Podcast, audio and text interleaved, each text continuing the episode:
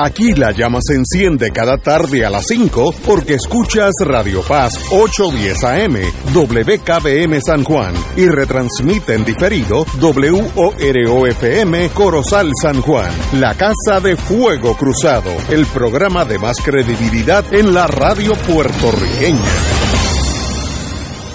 Esta emisora y sus anunciantes no se solidarizan necesariamente con las expresiones que escucharán en el siguiente programa.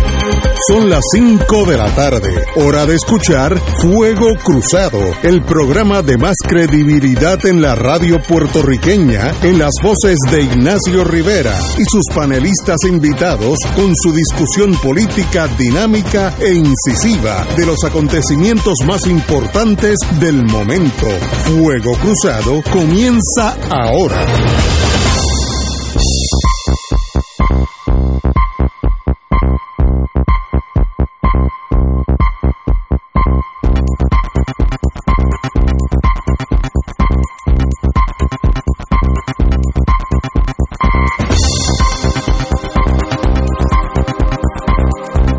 Muy buenas tardes, amigos y amigas de Fuego Cruzado. Hoy es viernes, tenemos aquí la escuadra excelente de los viernes, pero primero a aquellos que trabajan Work for a Living, doctor Camanilla. Muy buenas tardes, doctor.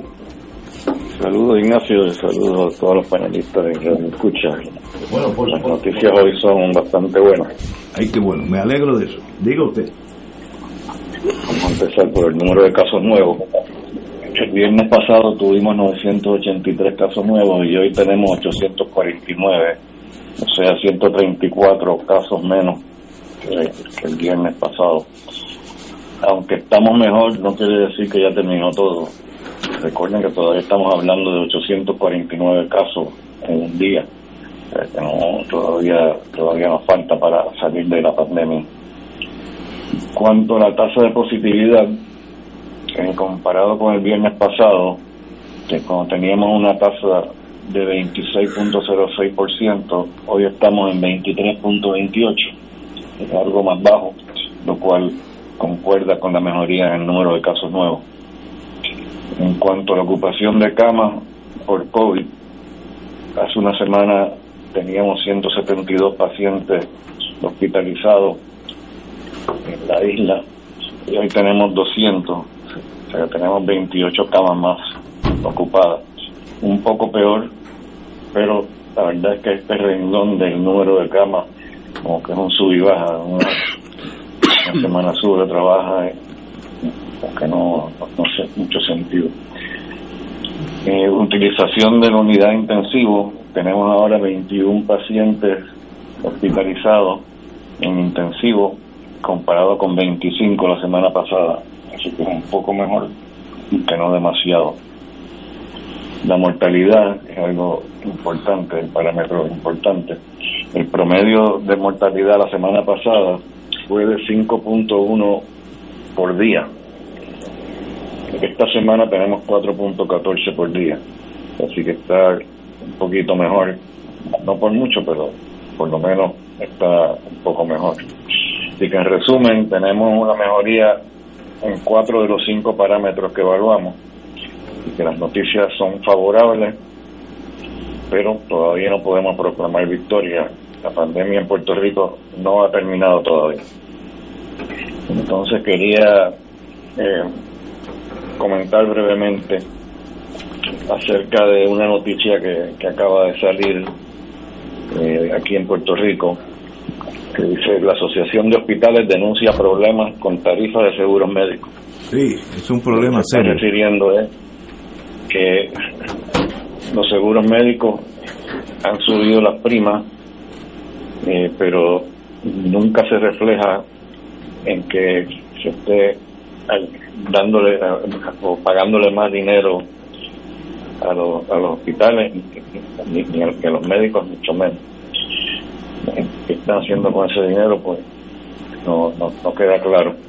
Pero el Rafael Alvarado que es el director ejecutivo de la Asociación de Hospitales eh, dice que el gobierno conoce de primera mano esto que está pasando y hemos venido solicitando que el gobierno intervenga con la aseguradora Eso todavía está por verse, lo que hay que ver qué va a pasar, pero la verdad es que eh, siguen siguen causando problemas las aseguradoras, no solamente a los médicos, sino a los hospitales también. Eso es lo que les quería mencionar. Yo estoy de acuerdo con su señoría, conozco un amigo que está bien relacionado con los hospitales y lo que le pagan a, los hospitales es una, a veces una miseria, me digo los números, no, no quiero equivocarme, es una cosa espantosamente baja. Este, y, y, estoy seguro que eso no es lo que le cobran a la compañía de seguros, sino eso es lo que llega al hospital, este, que son dos cosas diferentes.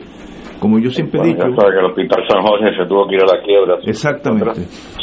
Y el hospital San Pablo, Lima San Pablo, parece que va por el mismo camino. Wow. Bueno, ahora te tengo una pregunta mía, que esta es mía. Yo veo televisión europea, la RAI italiana y televisión española, que es un clásico, y yo nunca, ah, nunca, hace seis meses no oigo la palabra COVID, no se menciona. Y en Estados Unidos tampoco. Eh, ¿Qué está pasando por allá que van mejores que nosotros? Porque ya eso como que pasó a la historia y nosotros estamos todavía con muchos muertos casi diariamente. Diga usted. Bueno, yo creo que tiene que ver con, con la vacunación. En Puerto Rico teníamos una buena tasa de vacunación, pero llegó el momento en que la gente se cansó de vacunarse como dije anteriormente, que hay una unos 10, un poquito más de 10%, 10 punto algo por ciento de, los, de los puertorriqueños estamos completamente vacunados. que, mucha, que mucha gente tampoco conoce el hecho de que haberse puesto cuatro vacunas no quiere decir que está completamente vacunado, ni cinco vacunas tampoco. Eh, yo creo que ese es el problema.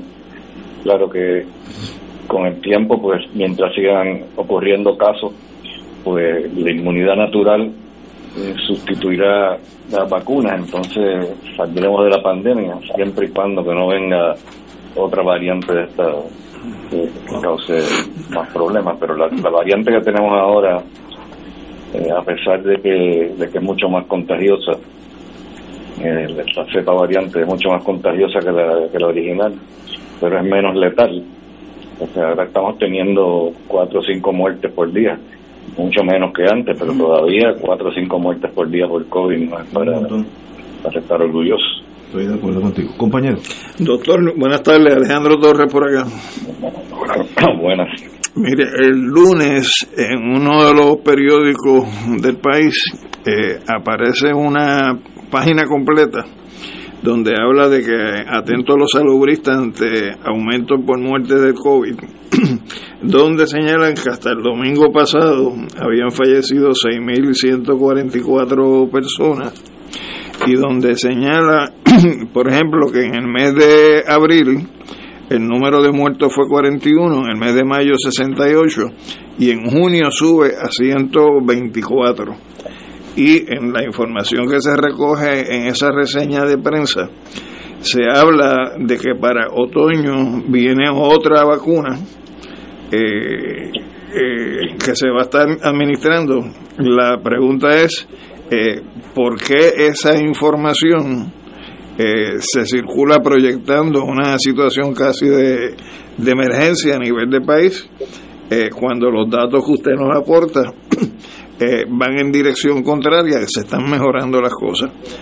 ¿A qué se deben estas dos, estos dos acercamientos eh, aparentemente tan contradictorios? Bueno, yo miré la, semana pasada eh, eso que dijiste en cuanto al número de muertos es, muy correcto. De hecho, el periódico dice que se duplicaron el número de muertos, pero si te fijas, entre abril y junio se triplicaron eran cuarenta y pico en, abril y 120 en, en, junio. Pero entonces miré las primeras dos semanas de lo que va de, julio para ver si estaba manteniéndose esa tendencia a, subir la cantidad de muertos y lo que encontré fue lo contrario. La tendencia parece que está bajando, eh, pero por lo menos peor no parece que se está poniendo. Así que es que puedo decir, hay que terminar el mes de julio para ver entonces cuántos muertos hay en total para ver si, se mantiene o no la tendencia que yo dije como por lo menos estabilizarse o, bajar el número de, de muertos. Y si la, la vacuna eh, va a salir en otoño, una nueva, eh, realmente no es que sea una ventaja grande sobre la que tenemos ahora, simplemente el, cambio es que le quitaron eh, las... De, la, explicarlo de esta forma. La, vacuna que, estábamos usando en las últimas dos ocasiones eh, le llamaban la vacuna bivalente.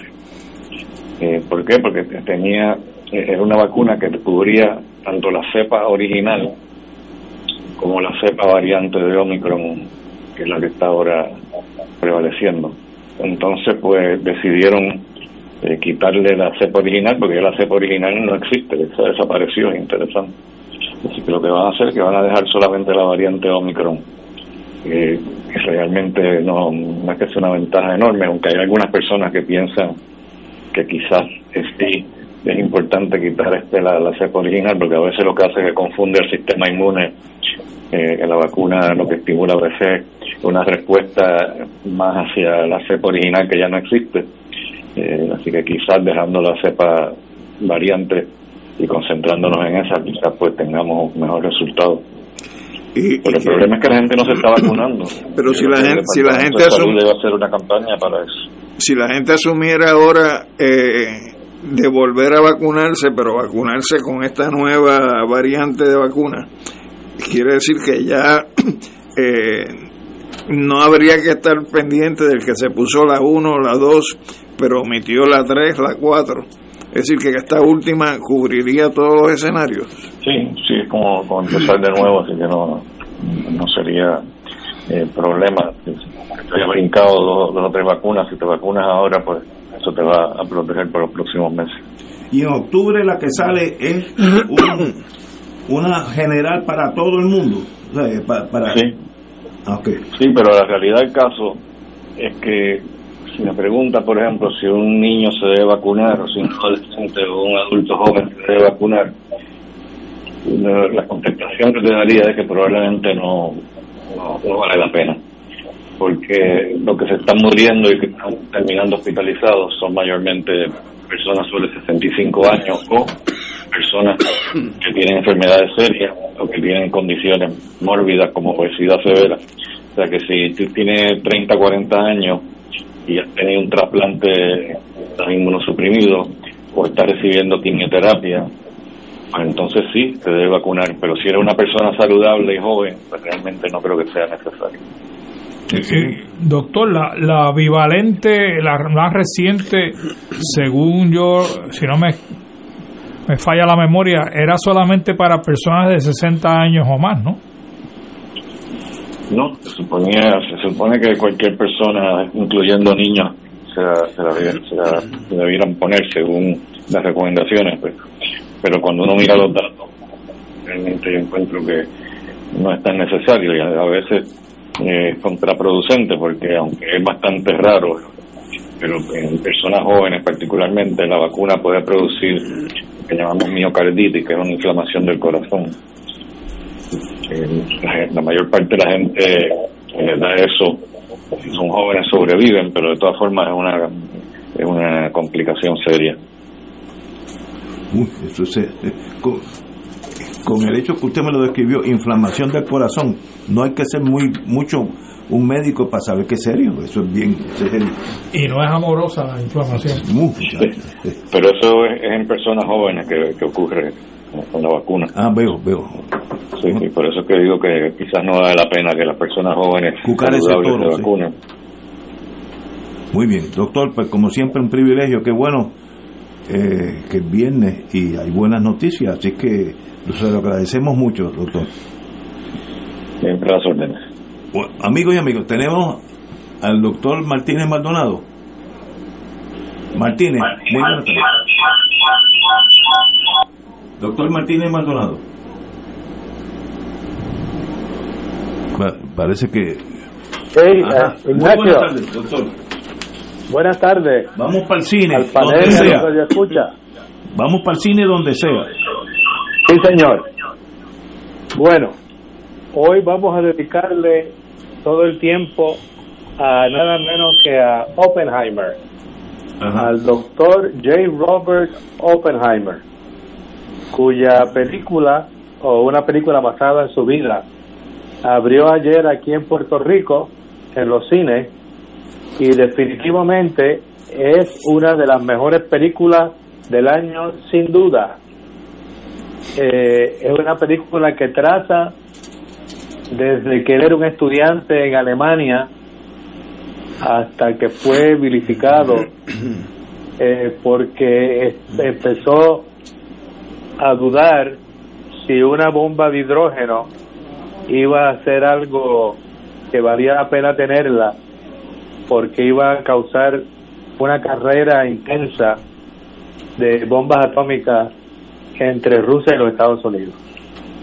La película es una joya de dirección, de edición cinemática y de actuaciones. La actuación principal del, del actor que se llama Killian Murphy y sorpresivamente Robert Downey Jr. hace de Louis Strauss que era el miembro de la Comisión de Energía Atómica que fue básicamente quien hundió a Oppenheimer. La película es intensa, pero al mismo tiempo divertida, tiene mucha eh, tensión, de modo que hay que ir con los oídos abiertos, hay que prestar atención. Por ahí desfilan todos los, Nobel, los premios Nobel de física de la época y está como algunos de ellos no fueron muy buenos con Oppenheimer después que él había sido muy bueno con ellos. De modo que esta película no se la pierdan, están en los cines grandes, les advierto, si van a plaza, por lo menos que fue donde yo la vi, eh, si tienen que batallar con las 500 jóvenes entre 5 y 80 años que están viendo a Barbie, no se preocupen, que todavía hay muchos sitios disponibles para ver a Oppenheimer. Excelente. Y además de la película, les sugiero que esta noche, a las 10 de la noche, en MSNBC, vean un documental que se llama To End All War, para acabar con todas las guerras. Que es un documental sobre la bomba, sobre Oppenheimer y sobre las cosas que sucedieron con él. Eh, esto es algo que no uno no debe pasar por alto, porque después de todo, desde el punto de vista científico, no ha habido nada más importante en la historia del mundo.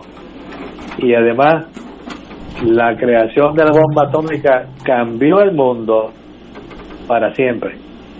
De, modo que les deseo buen fin de semana y que disfruten de la película o del documental o de los dos, cualquiera que sea que vean. Si usted me conoce, sabe que voy a estar despierto a las 10 de la noche y voy a ver Oppenheimer el domingo. Así que muchas gracias. Doctor, antes que se vaya, tengo una pregunta. No sé si usted. Le voy a hacer una recomendación de una película que vi para saber si usted ya la vio. Se llama Female Agents. Female Agents. Tiene que ver con cinco mujeres creo que cuatro mujeres que se infiltran en el en los nazis franceses en, la Segunda Guerra Mundial y, tiene que ver con la invasión obviamente de, la, de los aliados en Normandía y toda esa intriga pues que hubo. no, no la he visto, pero la veré. En Prime, estaba en Prime. de paso, quiero, quiero decirle a todos ustedes que el 29 de julio, en otras palabras, el próximo sábado, se presenta mi libro Tallos, que se llama Testigo, Ver y Pensar. Y los presentadores van a ser Mercedes López Baral, eh, Jorge Rodríguez Berú Excelente. y Rafael Treyes. Eh, ¿En dónde va a ser? Va a ser en Plaza, en Casa Norberto, a las 2 de la tarde. El sábado, el sábado que viene. El sábado. No mañana, el próximo sábado. Muy bien. Una alineación ahí de, todos son cuartos bates. Todos cuartos bates. ¿Y, cómo, cómo se llama su libro? El libro se llama Testigo, ver y pensar. Y de paso tiene muchas cosas, por eso que hay tres presentadores.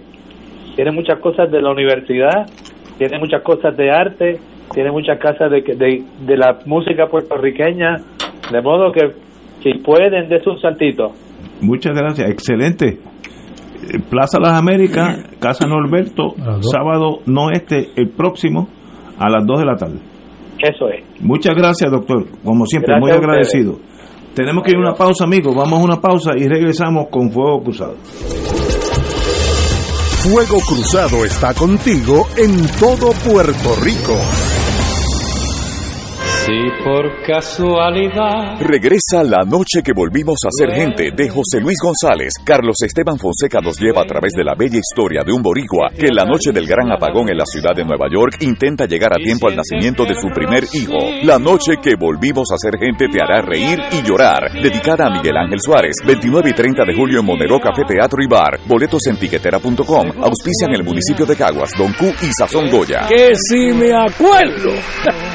Tu mejor compañía en temporada de huracanes es la radio. En específico, Oro 92.5 FM, la excelencia musical y Radio Paz 810, donde ser mejor es posible. Todo lo que quieres saber minuto a minuto, de manera seria y confiable, está aquí. Llevaremos tus mensajes de emergencia, avisos de cambios de turno en tu trabajo o cualquier información de importancia para facilitar tu vida. Solo llama al 787-751-1018 o 787-751-1380 y tu familia de Oro 92.5 y Radio Paz 810 te apoya y resuelve. Juntos nos vamos a preparar mejor para enfrentar cualquier evento porque somos el equipo que siempre está a tu lado. A tu lado. Nadie te cuida más que tu familia de Oro 92.5 FM y Radio Paz 810 AM.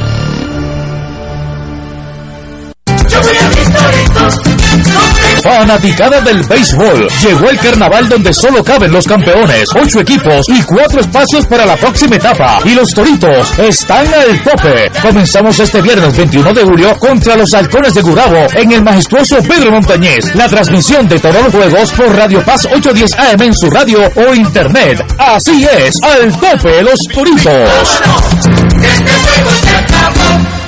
Este de mis campos, del de la providencia, tú también eres el sábado 26 de agosto del 2023, desde las 10 de la mañana hasta las 7 de la noche, llevaremos a cabo el Provitón, profundo sostenimiento del Santuario Nacional de Nuestra Señora, Madre de la Divina Providencia. Con fe, oraremos por las intenciones de Puerto Rico, a la vez que estaremos conociendo y promoviendo la labor pastoral que se realiza en las instalaciones del santuario. Transmisión en vivo por Teleoro, Canal 13, Radio Paz 810 AM y Facebook Live del Santuario Nacional de Nuestra Señora, Madre de la Divina Providencia. Visita www.santuariodelaprovidencia.org. Para más información puedes comunicarte al 787-646-9448. Contamos con tu oración y contribución. Oye, Radio Escucha, ¿has oído hablar del Junte Radial? ¿Junte? ¿Qué? El Junte Radial. Por primera vez, más de 20 emisoras de radio originando en vivo, simultáneamente su programación desde Plaza Las Américas, pasillo entre Macy's y JCPenney's. Compartirás con los locutores y talentos de tus programas favoritos, en acción y muchas sorpresas. Te esperamos el viernes 4 de agosto, desde las 6 de la mañana. Te invita la Asociación de Radiodifusores de Puerto Rico. Y ahora continúa Fuego Cruzado.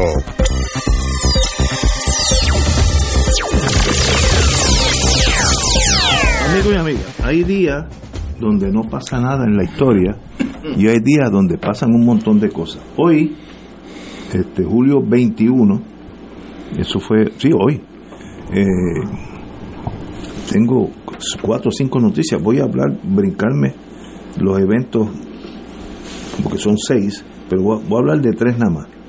En el 1904, todavía yo no había nacido, pero ya estaba, ya estaba gestando. Después de 13 años, el, el tren transiberiano se completó.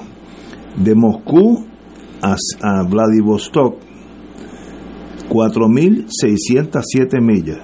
Es que si tú coges Nueva York, pasa por California y casi llega a Hawái. Ese es el, tramo el tramo, el tramo que se hizo y unió lo que era Rusia, luego la Unión Soviética, porque ya ese tren pues traía todo, desde este, seres humanos de un lado para otro, comida, eh, recursos naturales, etcétera, etcétera. Así que un paso gigantesco y lo hicieron los Ares, pero eh, fue un evento mundial importante. Posiblemente con capital inglés.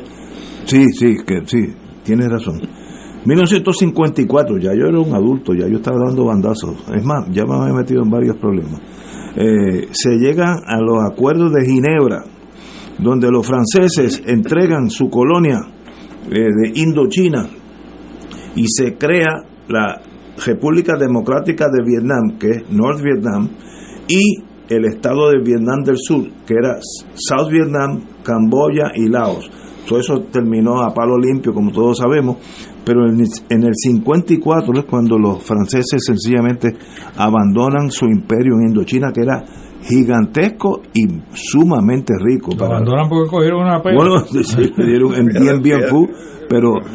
Fíjate, en política lo que, representa a veces la flexibilidad.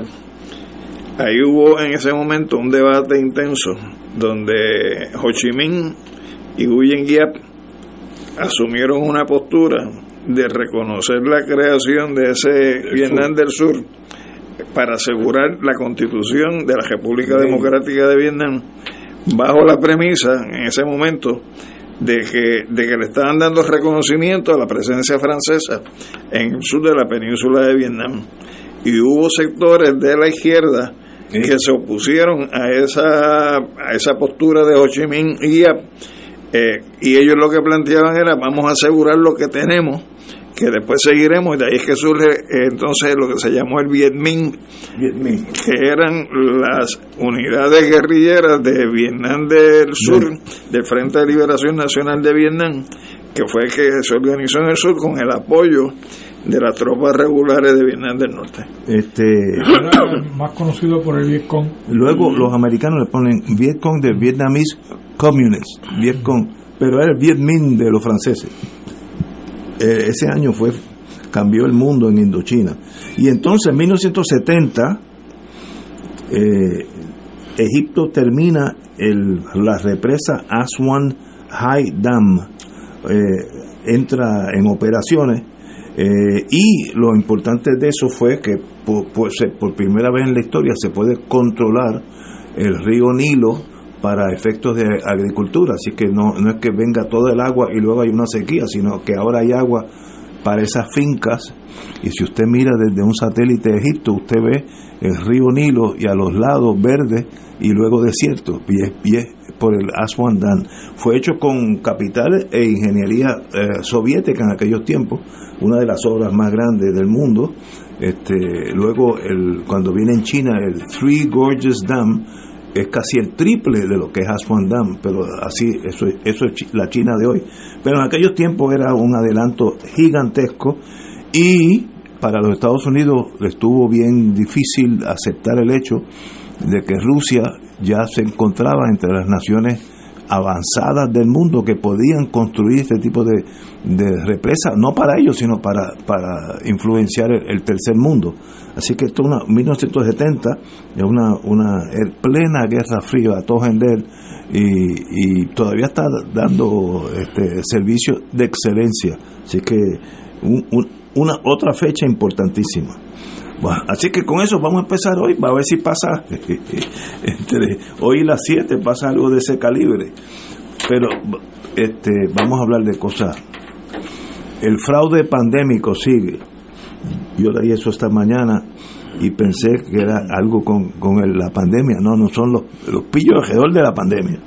Y es que como había varios, varios programas de Estados Unidos, CARES, eh, que le daban dinero de, y Check Protection Program y, Economic Injury Disaster Loan. Había un montón de programas para ayudar a los pequeños negocios a continuar funcionando. Me acuerdo de uno en San Juan que es inteligente y funcionó y, le ha ido muy bien. Pero para pasar ese año primario de, de la pandemia que se paralizó el mundo, a él le ayudó mucho. Pero siempre viene el abusado, que creó un restaurante eh, que no existía y solicitó bienes y ante la premura de eso, pues le dieron un dinero y obviamente falso. Otros que llenaron papeles con el nombre que no eran ni ellos, etcétera, etcétera. Y sencillamente es la tercera ronda de detenciones por el gobierno federal. Eh, ayer se, se emitieron 27 órdenes de arresto, es la tercera vez que se hace, y esto va a continuar. Eh, porque luego vino María, luego vienen los terremotos y siempre hay el 99% de las personas son honestas, pero siempre hay uno que se va para segunda cuando, cuando, eh, cuando, el pitcher no está mirando. Y sencillamente eso demuestra, eso es malo en el sentido muy negativo, que pone al gobierno federal velando a los muchachos porque saben que hay mucha corrupción aquí y es verdad. Como dijo el presidente Trump, y yo no tengo nada que ver con Trump, al contrario, considero que es una aberración, pero lo que dijo fue verdad bajo la bandera americana, el territorio más corrupto es Puerto Rico. Lo dijo prime time en televisión. Nos duele, no nos duele, pero eso es la verdad. Así que siguen los arrestos, compañeros. No, yo lo que, cuando tú hablas de los muchachos, yo estaba pensando en que hay unos muchachos de un colegio privado, de los más exclusivos que tiene este país, que también hicieron unas ah, acciones de fraude y todavía no sabemos cuál ha sido el resultado de la investigación del gobierno federal con relación a esos jóvenes de esas familias acomodadas en Puerto Rico. Sería y me gustaría saber que alguien yo seguro que en Puerto Rico alguien sabe qué pasó, pero yo yo perdí constancia de eso. eso pero tú no crees que, hay como una doble vara. no, no, no, no es doble, cuatro varas. Pero, pero hay, hay que, el que falsificó su nombre, su firma, su negocio, tiene que comparecer ante las leyes, las leyes federales y vamos. Por eso yo me imagino que los jóvenes, si son menores con sus padres, también deberían comparecer. lo que sea, por donde y rendir, cuenta. Estoy totalmente de acuerdo contigo. Y fue a raíz de la pandemia. Sí, sí, sí, ahí mismo. y con el agravante de que son jóvenes que no necesitan eso. Que no necesitan. Correcto. Pero como tienen el acceso a las computadoras, por ejemplo, mi nieto que tiene 11 años, yo estoy seguro que se puede meter ahí y solicitar. Pero es, que, es, que para, es que para tú ser, este, ¿cómo te diría? Para tú eh, asumir ese tipo de comportamiento. Eres antisocial. O sea, o sea si sabes o no sabes computadora no es lo determinante, es, el elemento de la conciencia que tengas, pero, la educación que te hayan dado, la crianza que hayas tenido. Estoy de acuerdo contigo. Lo, que hay que estar examinando. y, en Puerto Rico hay decenas de miles de personas que actuaron correctamente en sí. y, y algunos eran bien pobres, pero son decentes estos muchachitos, pues para ellos tal vez era un jueguito, un jueguito bien serio, pero un jueguito. Sí, con consecuencias. Sí, con muchas consecuencias. Sí, y eso era un buen programa, sí, eso era un buen programa porque muchos de ellos era para pagar la nómina de negocios que tenían que cerrar. ¿no? Sí, sí, sí. Te lo digo porque mi hija, que tiene un salón de belleza en el Distrito de Colombia, eh, logró una acceso a uno de esos programas para poder ella pagar la nómina porque su negocio estaba cerrado y no estaba generando ingresos ni ella ni las ni la, ni las jóvenes que trabajan allí. Así que con eso pudo continuar pagándole a, la, a, la, a las empleadas. Y posteriormente tuvo que llenar un montón de papeleo para que finalmente no tuviera que repagarlo. Eh, obvia ayuda, una ayuda muy necesitada muy importante y no debe haber espacio para los truanes que siempre, como los deje solos, se van para segunda base y llegan parados, como dicen en el béisbol. Compañero Muriente. ¿Qué podemos decir que no hayamos dicho sobre el tema de la corrupción? Muy bien.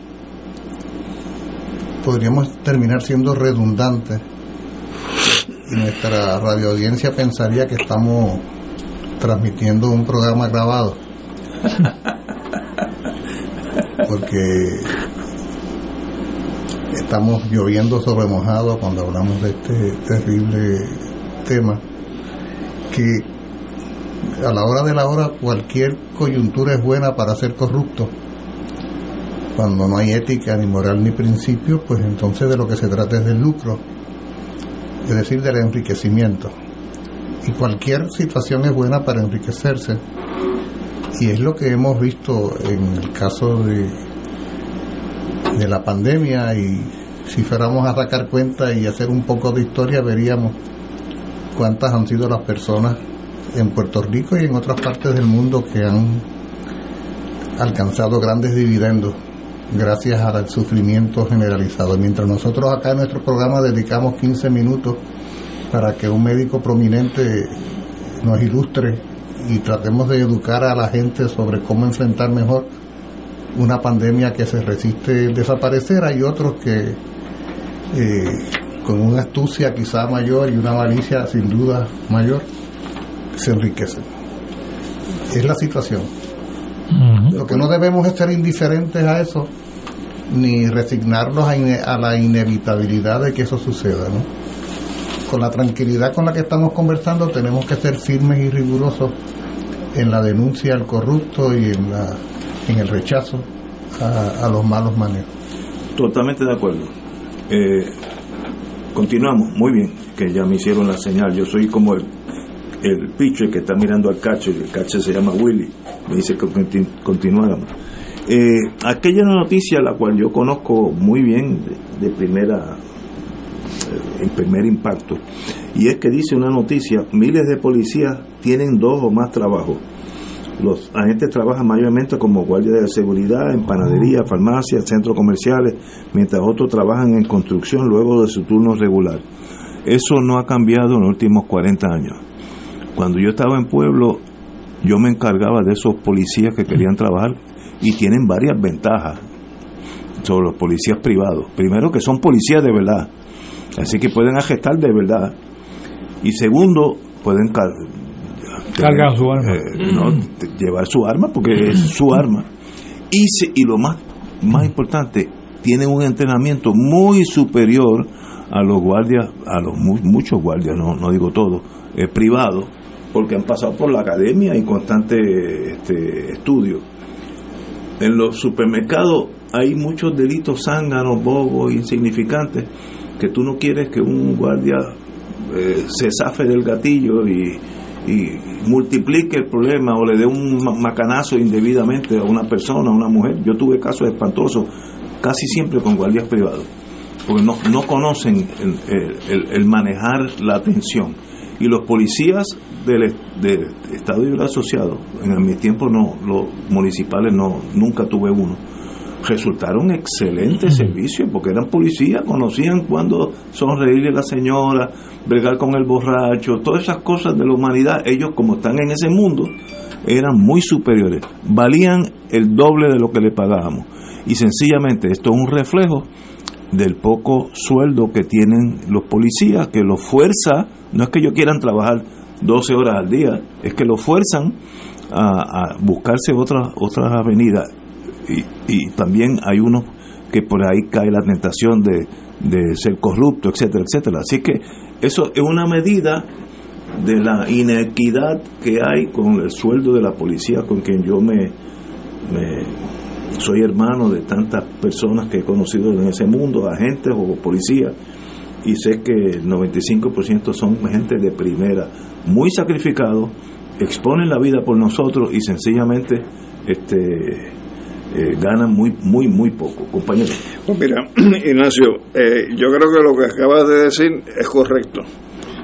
Pero más allá de la policía eso es una de las manifestaciones de un problema que afecta a una gran cantidad de trabajadores en el sector público en este país, donde podemos incluir los maestros, que también están mal pagos, los trabajadores sociales, ni se diga, los guardias de corrección están en la misma fila, y por ahí busca agencia por agencia y vas a encontrar el mismo reflejo de la persona que con el sueldo que ganan no pueden alimentar ni sostener su familia y tienen que buscar un segundo empleo.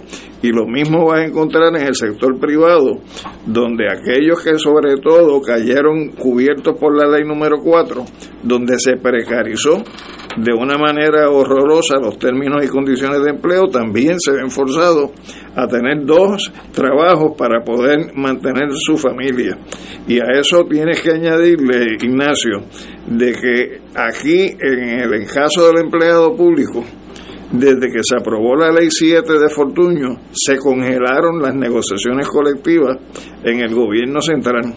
Y desde que Alejandro García Padilla aprobó la ley 66, se congelaron las negociaciones también en las corporaciones públicas. O sea, aquí hay trabajadores que desde el año mil, perdón, 2009 no han recibido ningún tipo de aumento en su sueldo producto de la ley 7 y trabajadores de corporaciones públicas que desde el 2014 están en la misma situación y claro está, viene el, el golpe adicional que representa la ley 26 que se aprueba en el 2017 bajo Ricardo Rosselló, que es la llamada ley de cumplimiento con el plan fiscal, donde básicamente desmantela eh, y uniformiza bajo la teoría del empleador único lo que son los beneficios marginales a nivel del empleado de gobierno. O sea, esta es una realidad de cómo este proyecto neoliberal que se ha venido imponiendo en este país está impactando los distintos sectores eh, del empleo público en Puerto Rico, porque va dirigido a, a precarizar lo que es la fuerza de trabajo, lo que implica que fuerza a la gente o a irse del país o a tener que estar buscando un segundo empleo para poder sostener su familia. Y eso no es un reflejo del colapso económico del país. Es reflejo del capitalismo, es reflejo de la visión neoliberal, es reflejo de los efectos que tienen los procesos privatizadores, es reflejo de cómo aquí hay un sector que es el que le está diciendo al gobierno qué hacer y qué no hacer desde el punto de vista de las políticas económicas salariales de los empleados. Y la Junta de Supervisión Fiscal. Ah, no, esa es. La, la, ese, guillotina. ese es el gran capo. ok, muy bien. Compañero Muriel. Ahora, sobre el tema particular de la policía y sus salarios, a, a, a lo cual tienen absoluto derecho como empleados públicos a tener un salario digno, naturalmente. Sin embargo, se utiliza, se suele utilizar como subterfugio el bajo salario promedio de los policías para justificar la problemática de violencia, criminalidad y delitos en el país. Como si bastara con que al policía se le aumentara el salario para que esos problemas disminuyeran. ¿Por qué? Porque se parte de la premisa de que de lo que se trata no son de problemas con profundas raíces sociales, sino que son problemas policíacos y se pretende de manera equivocada y de manera injusta además se pretende adjudicarle a la policía de Puerto Rico y al policía en particular, al ciudadano policía, la responsabilidad de generar planes anticrimen, medidas preventivas, control de violencia y criminalidad, porque se parte de la premisa ideológica de que estamos ante problemas policíacos, ¿no? Y que la policía es la institución llamada a enfrentar y resolver y que claro como gran parte de los policías son mal pagos pues entonces irremediablemente los problemas aumentan. Hay que tener mucho cuidado con esa apreciación porque hay suficientes investigaciones estudios y análisis que nos indican que la problemática de violencia de criminalidad de deterioro de la, de la calidad de vida del país no constituye un problema policíaco. O sea, el, el, hecho de que alguien vaya a hacerle daño a alguien, el hecho de que haya un acto de violencia eh, contra una persona o que no lo haya, no depende de que haya o deje de haber un policía cerca. Como cuestión de hecho, la policía aparece como regla general cuando ya el delito se ha cometido. Aparece a investigarlo, ¿no? Y aparece a levantar evidencia y a hacer informes y demás o sea, aquí estamos ante problemáticas sociales muy profundas. Ese asesinato que se dio el otro día, traigo esto como un ejemplo, donde una mujer ataca a otra mujer y la asesina en una en un institución lugar, mental. En una institución mental. Y, y, y una persona, una mujer, ataca y asesina a otra persona, a otra mujer uno puede preguntarse cuántos policías hubieran sido necesarios para evitar ese asesinato. Imposible. Pues imposible, ninguno, porque no se trata de un problema policíaco. Y esto es un caso extremo, ¿no? El que estoy trayendo, pero como ese. Eh, o sea, ¿cuántos policías hacían falta para evitar que asesinaran al joven militar en Ponce, el, ese que, el que se metió equivocadamente por la calle, pues ningún policía, o sea, cuando empieza, cuando tú empiezas a analizar eh, eh, si efectivamente estamos ante problemas policíacos o estamos ante problemas con profundas raíces sociales, descubrimos que es injusto y es equivocado adjudicarle a la policía la responsabilidad primaria. Por eso entonces, desprenderse de eso, de que mientras estén mal pagos habrá más criminalidad y que bastaría con elevarle su salario para que de súbito al mes siguiente haya una baja dramática en los problemas de violencia y criminalidad, es totalmente equivocado. Tienen derecho a un mejor salario porque sí, tienen derecho a un mejor salario como trabajadores que son, que ponen su vida, que, que invierten su, su vida al servicio del país, pero no porque sean la garantía o que esté en dependencia de ellos, así como algunos lo promueven, eh, la elevación de la calidad de vida en Puerto Rico. Eh, aquí hay una cifra que demuestra parte del problema. En el 2010, bueno, cuando yo era fiscal hace 400 años, la policía de Puerto Rico tenía entre 17 y 18 mil policías. Eso hace una vida. En el 2017, aquí dice la prensa que te, había 3.400 policías. 13.400 policías. Hoy, hace 7 años, hay 11.700. Así que el, el, la cantidad policíaca, los efectivos en la calle ha disminuido, los estatales, en casi 2.000. Pues hay 2.000 policías menos. No es que haya menos criminalidad, la criminalidad es como el virus, eso siempre está por ahí. Pero si no los cogen, no hay estadística, no hay arrestos. Así que eso es un reflejo de la falta de entrenamiento, sueldo, pues hay que estudiar eso, pero en los números son exactos. Pero yo te incorporo otro criterio, eh, Ignacio. ¿Por qué para que haya más seguridad y tranquilidad y calidad de vida tiene que haber más policías? ¿Por qué? o sea, ¿no se supondría que en una sociedad saludable eh, no hicieran falta prácticamente los policías para que uno pueda vivir en seguridad? Eso es educación. O sea, ¿de qué estamos hablando? De una sociedad policíaca, una sociedad... Con falta de educación Estamos hablando de que tiene que haber un policía en cada esquina para que uno pueda sentirse medianamente tranquilo después de la...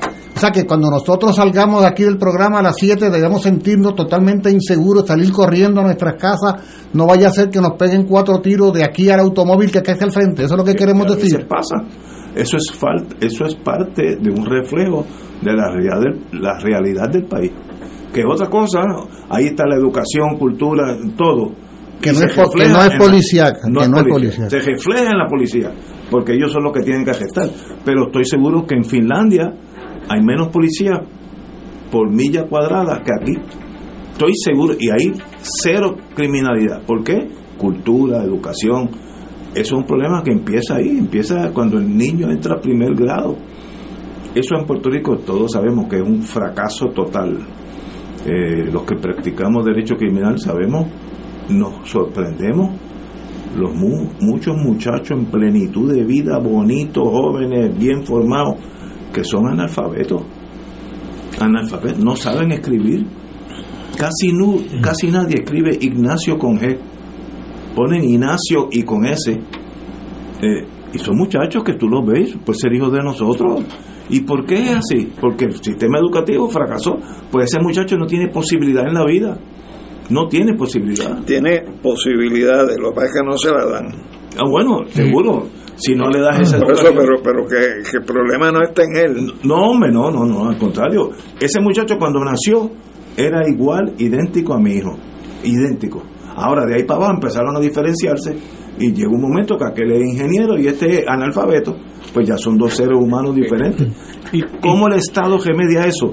Pues tal vez ustedes saben más que yo. Pero mira, es muy difícil para el Estado remediar eso, porque existe una gran laguna entre el pueblo y los gobernantes en términos de la valorización de lo que hacen los empleados públicos y de las necesidades que tiene el, pueblo. Y mientras exista ese esa laguna tan se va se va poniendo más cada día se pone más grande esa laguna y, y no hay un entendimiento claro de parte de las necesidades que tiene el pueblo, de parte de la clase gobernante, y ahí es que parte el problema, porque que los sueldos son un reflejo de la poca valía que le da el sector gobernante a las necesidades que tiene el empleado público y no solamente la policía, las enfermeras que trabajan en el centro médico, las enfermeras que inclusive trabajan en los hospitales privados. O sea, y eso se tiene que de alguna manera u otra eh, achicar o empezar a tener gobernantes que tengan mucho más conciencia de las necesidades de la, de la gente a quien ellos gobiernan y no la tienen, ahora mismo no la tienen. Este, y tú lo ves, y tú lo ves, eh, Ignacio, eh, lastimosamente, a veces en las contestaciones que dan los gobernantes sobre X o Y situación que pasa en las comunidades de Puerto Rico. Así que eh, tiene que haber se tiene que empezar obviamente a, crear mucho más conciencia de la parte gobernante sobre las necesidades cotidianas del pueblo de Puerto Rico. Fíjate una cosa, un oyente me envía un mensaje de texto que creo que tiene completa razón y que es pertinente su comentario. En el momento en que tú dices que aquí habían 21 mil policías. No, yo llegué hasta 18. O a 18. Por ahí, sí, por ahí. 18. Que fue bajo la administración de Pedro José Yo Aquí se, se rompió el récord de muertes en la, delincuencia en la calle con más de mil muertos. Por lo tanto, el número de policías no, es, no, es, el condicionante de cuánto es el nivel de la delincuencia. de acuerdo con eso. Mira a los maestros. ¿Cuándo fue que le aumentaron a los maestros que ahora se sienten satisfechos y empiezan a reclutar más? hace un par de años. o sea, y todas esas personas que están en la calle cometiendo algún tipo de fechoría vienen de mucho antes. Así que el, al maestro, tú hablabas de Finlandia, al maestro lo valoran en Finlandia, aquí no valoran nada. Aquí no lo valoran. En Finlandia, de los mejores pagos empleados públicos son los maestros.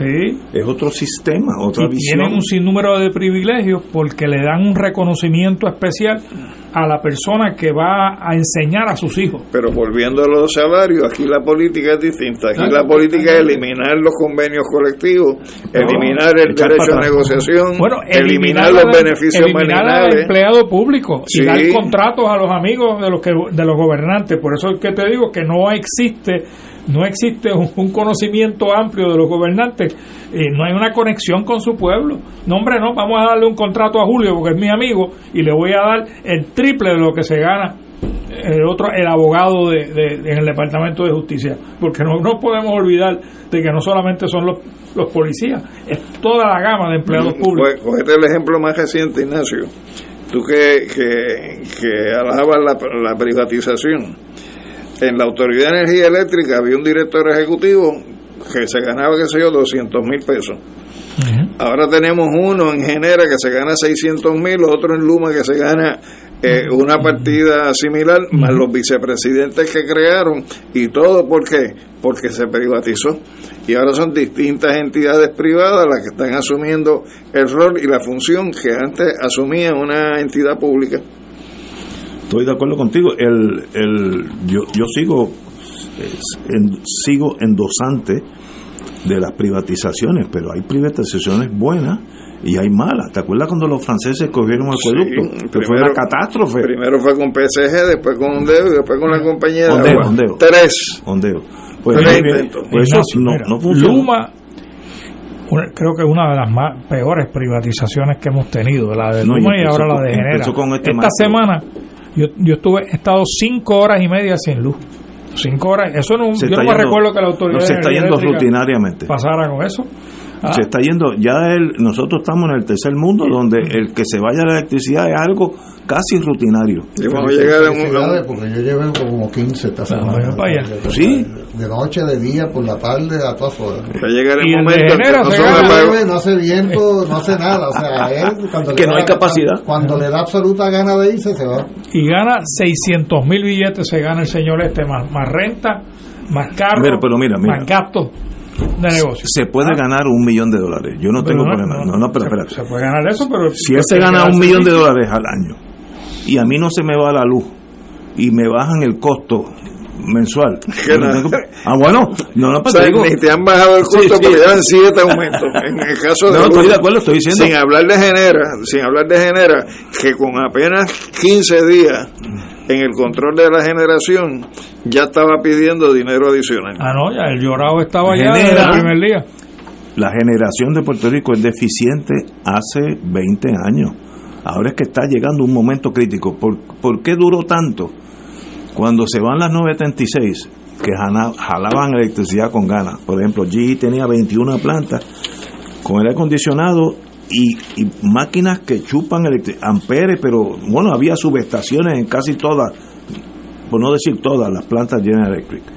Eso era se van yendo y esa genera esa generación sobra sobra si continúa igual de productividad pero si empieza a decir bueno espérate se dañó esto pero no importa porque ya no necesitamos producir tanto entonces nosotros estamos ahora mismo produciendo 3.500 megavatios en mi tiempo era casi 5 por tanto 5 porque había había había muchas industrias que jalaban electricidad.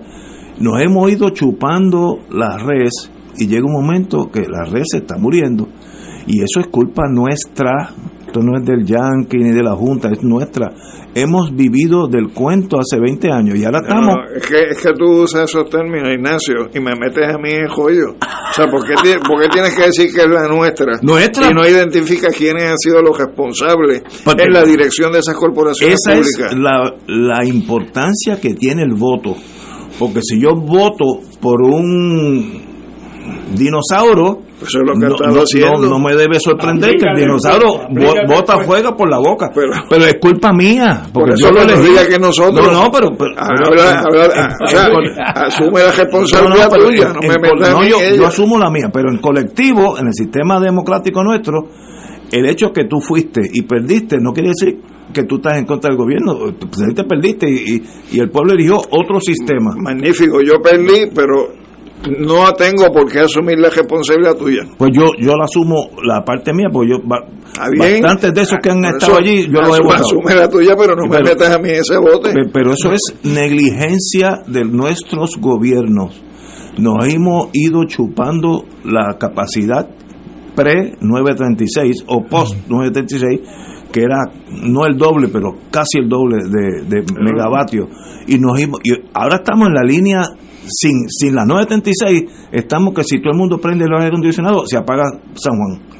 Pues eso es negligencia de la, del management de un país. La- la- el- los que estaban a cargo de la administración Ahora, estaban mirando ahora, para ahora estás Pero- hablando con los puntos pero de la I. nosotros elegimos esa gente, nosotros, que Nosotros, somos- mucha gente. Mira, esto que estamos, Ajá. esto que estamos diciendo, esta, este intento de análisis que estamos haciendo, lo estamos haciendo el día 21 de julio, ¿verdad?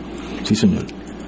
Dentro de cuatro días se El cumplen 25. 71 años de la fundación del Estado Libre Asociado y aunque los estadolibristas simplemente han borrado la fecha más importante es que se cumplen 125 años de la invasión, que es lo que da sentido histórico original a la fecha del 25 de julio, ¿no?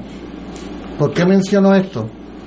Porque ese tipo de reflexión de adjudicar responsabilidades, eso que tú estás tratando de, de hacer de adjudicar responsabilidades según tu mejor entendimiento, habría que ver en qué medida el fracaso de la energía eléctrica, el tema de educación, el tema el, el- la debacle un poco en que vive el país, la crisis, la quiebra. Es verdad, eso es cierto. Por ejemplo, una pregunta que habría que hacerse, que yo invito a los amigos y amigas Radio Escucha que nos la hagamos responsablemente. ¿Acaso no debiéramos, en ocasión del 71 aniversario del Estado Libre Asociado, a, a calzón quitado, honestamente, transparentemente, analizar en qué medida ese modelo de 71 años de vida ha colapsado? Y que entonces en ese contexto es que se da lo que tú estás explicando sobre el tema energético, porque aquí lo que ha fracasado no es simplemente el tema energético. Eh, O sea, aquí hay una quiebra que se dice que es de más de 70 mil millones de dólares, que es el resultado directo de la incapacidad de un modelo económico de sostenerse, que no es culpa de Fortuño o de Sila o de Rosselló o de fulano o fulana en lo particular, aunque tiene cada uno de ellos un grado de responsabilidad sin lugar a duda, ¿ah? sobre todo en el, el, endeudamiento crónico para tratar de mantener una falsa estabilidad. Eso, eso, eso es negligencia. Pero un Estado librista responsable que fuera el 25 de julio, dentro de cuatro días, a analizar la historia del Estado Libre Asociado 71 años después, tendría que reconocer y admitir que aquí lo que se ha dado es el colapso de un modelo económico establecido por el gobierno de Estados Unidos desde las postrimerías de la década del 40 sobre la base de la operación manos a la obra ¿ah? y la industrialización por invitación que supuso efectivamente una transformación de aquel país que era monoproductor de caña de azúcar. Claro que sí hubo una transformación y hubo mil promesas de que habría de prevalecer el cuerno de la abundancia, que tendrían que irse unos pocos, que no eran tan pocos nada, para que los que nos quedáramos pudiéramos disfrutar la abundancia. Pues aquella promesa se hizo sal y agua y los hijos, los nietos y los bisnietos de aquellos han tenido que irse también. Y ha colapsado el modelo económico Estado Libre Asociado y el modelo político ni se diga. Alguien desde el Estado Libre Asociado, el viernes pasado hablábamos, oye, ¿tú te acuerdas? De por dónde era que Charlie Delgado iba a agarrar su candidatura y qué propuestas son y qué admisiones iba a hacer él primero que todo, ¿te acuerdas? Decíamos. Si, si, vas a ser candidato de un partido que encabeza un modelo económico que está en quiebra, ¿tú vas a admitir eso arrancando con, la admisión de eso o vas a mirar para el otro lado? Y yo quisiera escuchar, voy a escuchar los discursos, ¿dónde van a ser? En Aguada. Uno en Aguada, el de Jesús Manuel, y mañana el de Charlie, que ya nos dio un adelanto. Y yo quiero una agenda puertorriqueñita que vamos a hablar, vamos a hablar un poquito de eso. Por eso, pero yo quiero primero, primero que todo, yo quiero escuchar a algún estadolibrista responsable o que responsablemente haga un análisis autocrítico del colapso de ese modelo político económico que ellos han defendido por siete décadas. Porque de eso es de lo que se trata. Esto no es de echarle la culpa a Juan Pedro María y particularmente de la traición del socio, supuesto socio. ¿Qué, socio? Mientras, oye, Ignacio, Ignacio mientras, mientras, nos, este mientras nos conformemos con los análisis pequeños y parciales, que pueden ser relevantes, educación, salud, energía, pero eso no. Eh. Vamos a perder de vista de que aquí hay un problema integrado, aquí hay un colapso integrado y que esto no es una responsabilidad de ningún administrador colonial, sino que es una responsabilidad del dueño del circo. ¿Quién fue quien nos invadió en el 1898 y asumió toda la responsabilidad sobre este país, no fue, no fue el gobierno de Estados Unidos. Vamos a seguir con este tema, ya que me han tocado varias cosas, me han subido la presión sustancialmente y yo con mi con mi oración sencilla de que el compañero tiene culpa porque él fue el que eligió estos gobiernos, aunque, aunque haya sido minoría, Alejandro Torres Rivera. Desde que entonces cruzó los brazos, está así como eh, con ganas de ser agradecida. Todos elegimos a nuestros gobernadores, los buenos y los malos pero el problema, como dice Muriente, es más allá de eso. ¿Qué hacemos con el sistema? Que esa es la pregunta. vamos a una pausa, espérate. Fuego Cruzado está contigo en todo Puerto Rico. Aquí la llama se enciende cada tarde a las 5 porque escuchas Radio Paz 810 AM, WKBM San Juan y retransmite en diferido WOROFM Corozal San Juan, la Casa de Fuego Cruzado, el programa de más credibilidad en la radio puertorriqueña. Fanaticada del béisbol. Llegó el carnaval donde solo caben los campeones, ocho equipos y cuatro espacios para la próxima etapa. Y los toritos están al tope. Comenzamos este viernes 21 de julio contra los halcones de Gurabo en el majestuoso Pedro Montañés. La transmisión de todos los juegos por Radio Paz 810 AM en su radio o internet. Así es, al tope los toritos. Italia posee una industria vinícola cargada de historia. Su calidad la hace una de las mejores del mundo. Oro 92.5 FM te invita al viaje Ruta del Vino Italia del 14 al 29 de octubre del 2023. Visitaremos las ciudades de Roma, Siena, Florencia, Venecia, Verona, Génova, Turín y Milán. El viaje incluye catas de vino en bodegas famosas de la Toscana y Piamonte. Visitaremos la bodega Marchis di Barolo, donde se produce uno de los vinos tintos de mejor calidad. Traslado aéreo vía Iberia, hoteles cuatro estrellas, todos los desayunos, algunos almuerzos y cenas, autobús con aire acondicionado, guías, impuestos y cargos hoteleros. Información, viaje, ruta del vino Italia. Llamar a Culture Travel 787-569-2901 y 787-454-2025. Nos reservamos el derecho de admisión. Ciertas restricciones aplican. Culture Travel, licencia 152 AV90.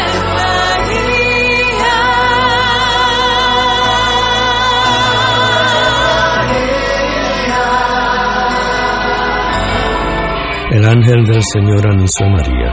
Y ella concibió por obra del Espíritu Santo. Dios te salve María, llena eres de gracia, el Señor es contigo. Bendita tú eres entre todas las mujeres, y bendito es el fruto de tu vientre Jesús. Santa María, Madre de Dios, ruega por nosotros pecadores, ahora y en la hora de nuestra muerte. Amén. He aquí la esclava del Señor. Hágase en mí según tu palabra. Dios te salve María, llena eres de gracia, el Señor es contigo. Bendita tú eres entre todas las mujeres y bendito es el fruto de tu vientre Jesús. Santa María, Madre de Dios, ruega por nosotros pecadores, ahora y en la hora de nuestra muerte. Amén. Y el Verbo se hizo carne. Y habitó entre nosotros. Dios te salve María, llena eres de gracia, el Señor es contigo. Bendita tú eres entre todas las mujeres, y bendito es el fruto de tu vientre Jesús. Santa María, Madre de Dios, ruega por nosotros pecadores, ahora y en la hora de nuestra muerte. Amén. Ruega por nosotros, Santa Madre de Dios. Para que seamos dignos de alcanzar las promesas de nuestro Señor Jesucristo. Oremos. Derrama, Señor, tu gracia sobre nosotros, que por el anuncio del ángel hemos conocido la encarnación de tu Hijo para que lleguemos por su pasión y su cruz a la gloria de la resurrección por Jesucristo nuestro Señor. Amén. Gloria al Padre, al Hijo y al Espíritu Santo. Como era en un principio, ahora y siempre, por los siglos de los siglos. Amén.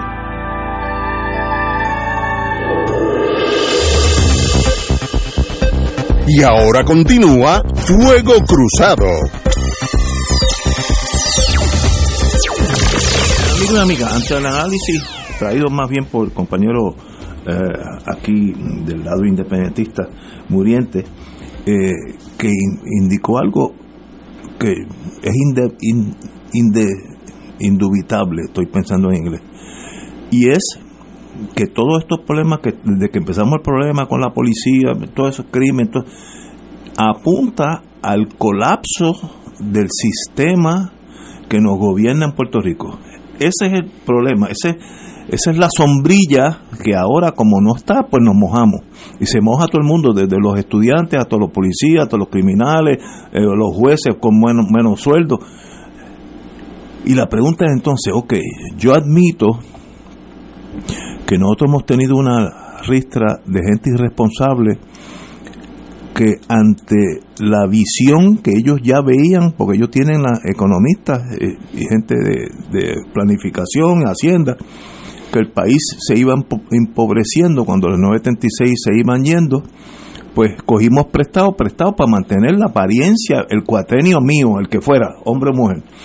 Entonces yo cojo 10, 15 millones, billones, eh, y pues mi cuatrenio fue un success. Creo que Fortuño cogió como 9 o 10 por ahí, o más, ¿no? no, Quebró la. Autoridad Exacto, muy bien. Eso es ser irresponsable. Pero eso no es la causa, la causa es qué hacemos con un sistema que estaba predicado la importación de industria, dinero, eh, eh, producción, eso generaba sueldo, eh, y eso ya no está. ¿Qué opción tenemos? Yo estoy totalmente perdido, ¿verdad? Yo no veo opción, o sea, porque lo, único que podríamos efectuar es tan chiquito, el turismo que sí está creciendo, pero eso es un 2, 3, 4% de la, de la economía del país. Ah, que lo subamos a 10, con eso es irrelevante. Digo, es mucho más importante que si se queda en 3. Pero, ¿qué opción tiene Puerto Rico? Esa pregunta está sobre la mesa de todos nosotros. Es que la tiene Ignacio, porque si tú no tienes poderes políticos para tomar decisiones y ejecutarlas, pues nunca vas a poder tomar decisiones, porque nunca las vas a poder ejecutar. Y como único tú tendrías esa posibilidad es si tienes el poder político para tomar las decisiones. O sea, ¿qué poder político tenemos nosotros? Por ejemplo, para proteger una economía nacional. Ninguno. Para proteger la agricultura nacional. Ninguno. Y con para, nada. Ah, nada. Pues entonces hay un problema básico que antecede al modelo, que es la falta de poderes políticos mientras tú no tengas los poderes políticos, no puedes empezar a construir la pirámide, porque la base no existe. Pero me pregunto si esa es la razón de todos los problemas en Puerto ah, no, no, no, tú le puedes añadir que puedes tener poder político, pero si es un Estado corrupto, pues está mal. O si es un narcoestado, pues está mal. O sea, hay otros problemas que tú tienes que añadir, pero la base, la zapata de esa pirámide, son los poderes políticos que tú no tienes. Compañero Muriente, usted trajo este tema, así que... a partir de esa premisa, el próximo 25 de julio y ellos va a estar allí manchando, lo sé. La pregunta, comiendo, comiendo mofongo. la pregunta obligada sería al gobierno de Estados Unidos, no a los administradores coloniales. Me estoy perdiendo, espérate. en un circo, en un circo, si tú quieres resolver los asuntos relacionados al circo, tú no vas a la jirafa o al mono ni vas al leopardo o al león, tú vas al dueño del circo. El dueño del circo. ¿Verdad? ¿Qué es ¿Y quién es el dueño del circo?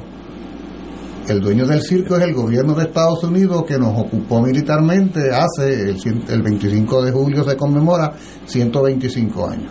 Por lo tanto, el poder político en Puerto Rico desde el 25 de julio de 1898 comenzó a estar en manos del gobierno de Estados Unidos. Así luego quedó plasmado en el Tratado de Paz de París, ese que se anunció el 10 de diciembre, pero que fue suscrito finalmente en los primeros meses del 99, 99 98 fue el armisticio. Y en ese en ese Tratado de Paz de París que yo invito a los amigos radioescuchas a que lo lean, sobre todo el artículo noveno. 9.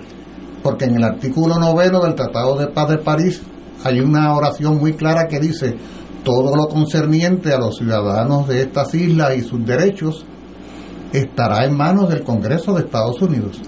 O sea, desde ese primer momento, todo lo que tiene que ver con este país, todo es todo, está en manos del Congreso de Estados Unidos. Por lo tanto, 125 años después, Ignacio, ¿a quién corresponde la responsabilidad primaria de lo que se haya hecho o no en este país, bueno, malo o regular. ¿A quién corresponde la responsabilidad primaria en materia de poderes políticos para poder o no hacer cosas? Te voy a contestar. Y ahora, estamos hablando cuatro puertorriqueños la contestación analizando no estamos hablando cuatro puertorriqueños sobre el problema puertorriqueño yo creo que estamos todos de acuerdo que no hay disidencia ahora míralo desde el punto de vista yankee norteamericano si Puerto Rico no me causa problemas, déjalo quieto. Yo mando, yo, Estados Unidos mando. Yo digo todo lo. Es más, si mañana digo que la gente tiene que vestir de blanco por el sol, porque una enfermedad, pasa una ley y todo el mundo viste de blanco. Yo soy supremo en ese, en ese territorio. Me cuesta un dinerito, pero tampoco es tanto. No tengo quejas. Por tanto, ¿por qué yo tengo que cambiar? A menos que tú ustedes tres, estoy hablando como si yo fuera americano, que no lo soy, a menos que ustedes tres me queden un problema que yo diga, espérate, espérate, yo tengo que vergar con Muriente, me está volviendo loco. Y entonces ese imperio te va a mirar a ti. Si no, silente, pasan 100 años más. No, pero ¿qué hay, Ignacio? Pero dime, ¿qué hay? ¿Pero qué, qué quejas tiene Estados Unidos? Ah, quejas hay. Nosotros hablamos precisamente de lo que estaba señalando Julio, lo hablamos todos, todos los viernes aquí en este programa, de diferentes formas. Y no solamente nosotros, todos los que vienen aquí a, tus paneles durante la semana, y, estoy hablando de un programa nada más. Tú escuchas toda la gama de programas y, están las quejas inclusive las quejas de los mismos gobernantes. Bueno, sí, pero eso ah. no es eso no es pero presión Estados Unidos. Bueno, si tú no te sientes presionado, eso es, eso es otra, eso son otros 20 pesos. Pero, pero quejas hay. Quejas de, o sea, ¿quién es el gran responsable de que en Puerto Rico la gente esté buscando más dinero para el pan? Más dinero para Medicaid. Los niños viven bajo niveles de pobreza, 43%. O sea, ¿de quién es el responsable de todo eso? No son los gobiernos de Puerto Rico necesariamente. En eso discrepo. Son, es el gobierno de los Estados Unidos. Ustedes, los puertorriqueños, han hecho un buen trabajo de arruinar su país con la corrupción, con la gran ayuda de, y, unos gobernadores la que, metrópoli. que no servían para nada. cuando Romero fue a pedirle que derogaran la 936, ¿qué le dio haber dicho un, un, papá responsable? ¿Ah? No, eso, eso, Bueno, ¿qué le dio haber dicho un ah, papá responsable? Estados Unidos le dio haber dicho, mira, Romero sin la 936, ustedes no son nada en términos de desarrollo económico. Así que deja la vaina ya. ¿Ah? Que no la vamos a derogar. ¿Ah? Pero, pero ah, eso debió haber sido. ¿Qué debió haber hecho Ignacio? No votar por Homero. Es correcto. Hasta ahora no he fallado, quiero decirte. pero, hablando en serio, lo que tú estás hablando como... pero el punto que tú traes, Ignacio, es un punto importante porque Estados Unidos se la ha agenciado para crear una situación política, social y económica en Puerto Rico que ha conducido a una crisis general, pero ellos se las han ingeniado para meterse al río y guardar la ropa. Ellos aprendieron, ellos aprendieron de las potencias coloniales europeas en África y Asia ellos aprendieron de su propia experiencia en Puerto Rico. Sabemos, por ejemplo, que una de las diferencias que se dio cuando se creó el Estado Libre Asociado es que Estados Unidos permitió que hubiera un gobernador puertorriqueño electo por nosotros, que hubiera una legislatura de puertorriqueños, que el gabinete fuera puertorriqueño, que los jueces fueran puertorriqueños, o sea, que todos los asuntos se dilucidaran, el jefe de la policía, entre puertorriqueños. Y le hizo entender, Julio, de que tenían algún poder. Y entonces caímos nosotros como sociedad en el entrampamiento de estar comiéndonos los unos a los otros como si por esa vía pudiéramos tener la prerrogativa de solucionar problemas esenciales mientras ellos controlan. Precisamente la importancia político-ideológica de la Junta de Control Fiscal es esa. O sea, Estados Unidos al imponer la Junta de Control Fiscal ha hecho un desnudo, ha hecho un striptease y ha sacado a relucir la real naturaleza de la situación política de Puerto Rico. Aquí no queda duda que desde el año 2016, fue el año ¿no? que impusieron la Junta, no queda la más mínima duda porque ellos se encargaron de crear fachadas y nos peleábamos entre nosotros. Ahora resulta que para ellos le importa nada que se sepa la cruda realidad y han impuesto una junta del Congreso de Estados Unidos para que no quede duda. Y tú señalas algo que es importante es cierto que hay toda la protesta y la insatisfacción que señala el compañero, pero a la misma vez es cierto, pero a la misma vez es cierto que ha habido un fortalecimiento de la dependencia parasitaria vía fondos federales, cupones de alimentos, plan WIC, renta negativa, y es cierto que la Jennifer González, por ejemplo, ha proyectado una grandiosidad por ser la limonera principal de la de Lela en crisis. Es lo que ella es, una limonera que está con la mano estirada todo el tiempo, no para que haya desarrollo, no para que haya transformación de la economía, sino para mendigar. A eso es a lo que se necesita. Para meterle el biberón en la boca al nene y de esa mendicidad, esa mendicidad crea una relativa estabilidad en muchos compatriotas que en medio de la precariedad que existe, sin embargo, pueden ir a hacer compras pueden echar gasolina al carro. Pero yo, Ah, yo, ¿qué hace- yo qué hace- norteamericano, no tengo problema con esa realidad. El problema es de ustedes tres. El problema es suyo. Por ejemplo, a mí me El fascina. problema colonial no es de ellos, el problema colonial es nuestro, de Por ejemplo, acuerdo. yo dejo, yo los dejo quietecitos como ustedes están. Por ejemplo, yo soy lector voraz del problema que hubo en Argelia con los franceses.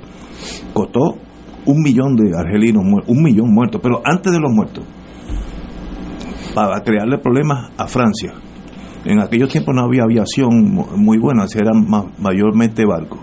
Cuando llega el SS France, me estoy inventando un nombre, en el muelle, pues no lo dejan atracar. 50 mil personas. Mira qué, pro- qué problema, el barco ya está allí, ¿sabes? Está flotando, tiene problemas. Y entonces cuando va a salir también no dejan montarse los pasajeros. Con, ah, que maceta, que hubo muertos, sí. Pero es un problema que te trae a tu, a tu escritorio en París. Oye, ya hay unos problemas serios. Y si a eso le añade de vez en cuando una emboscada a los, a los el ejército francés, pero no, no estoy haciendo la, ¿Pero qué tú la- estás la sugiriendo? protesta civil. ¿Qué tú estás sugiriendo? No, no, mientras Eso, eso mismo. Ah, mientras ustedes tres avancemos fíjate, en una... Sí, Ah, pero mientras ustedes que tres- tomemos las pero, almas. pero no, aguanta. Bueno, pero eso es lo que está tres- sugiriendo. El problema de tomar las almas es que cu- cuesta vida. Pero eso no fue lo que hicieron los Founding Fathers. Sí, pero seguro. Si, si hubieran estado en el Ateneo hablando con los ingleses, todavía sería Estados Unidos inglés. A veces hay que tomar decisiones serias. Y es una... Ignacio es aspirante a padre de la patria en el siglo XXI. No, estoy mirándolo Ese es el Patrick Henry. Yo estoy mirándolo como si yo fuera un norteamericano. No veo problema alguno con Puerto Rico. Es un buen mercado. Me cuesta un dinerito, pero fíjate, hay unas plantas allí de farmacéuticas que tienen. más, un- más- cuesta, más cuesta, más que lo que dan aquí cuesta una docena de los cohetes que le mandan a Ucrania. Exacto, exacto. Estoy O sea que eso es- eso no es una Pero si no tengo problemas, y no hay problemas. Míralo como americano. Yo no tengo problema con norteamericano. Yo no tengo. En Puerto Rico no hay un problema con Estados Unidos. Nada. La Junta en otros países hubiera habido un motín. Un motín. Fíjate que en ese caso. Y aquí no pasa. Es más, hay puertorriqueños que, que la aceptan. Yo conozco Ignacio. varias de los muchachos. Puerto Rico en estos momentos es un laboratorio y un experimento. Porque acuérdate que la ley promesa no es una ley de Puerto Rico ni para Puerto Rico. Es la primera ley que aprueba el Congreso de los Estados Unidos uniformando una política territorial para todos los territorios de Estados Unidos. Que el problema es que como aquí los gobiernos por los cuales tú votaste llevaron al país a la quiebra, pues tuvieron que insertar un capítulo 3 en la ley promesa para atender los procesos de quiebra, porque los territorios no tienen acceso a la ley federal de quiebra.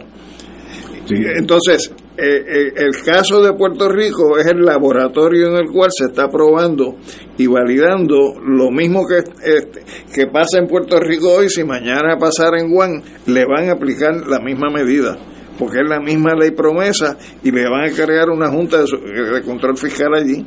O sea, nosotros somos en estos momentos conejillos de India desde el punto de vista de la experimentación de Estados Unidos en políticas territoriales. A mí me parece muy importante el planteamiento que está trayendo Ignacio, porque nosotros y otros eh, podemos, y de hecho yo creo que hacemos unos análisis y unas reflexiones muy serias y atinamos, en términos generales, atinamos sobre la naturaleza de los problemas económicos, políticos y sociales que enfrenta el país.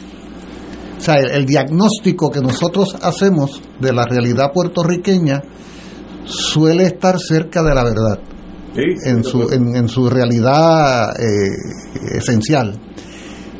Lo que, lo que entonces resulta extraño, que me parece que es un poco lo que tú traes, cómo es que habiendo esa acumulación tan extraordinaria de, de- de condiciones, no sucede nada en términos sociales.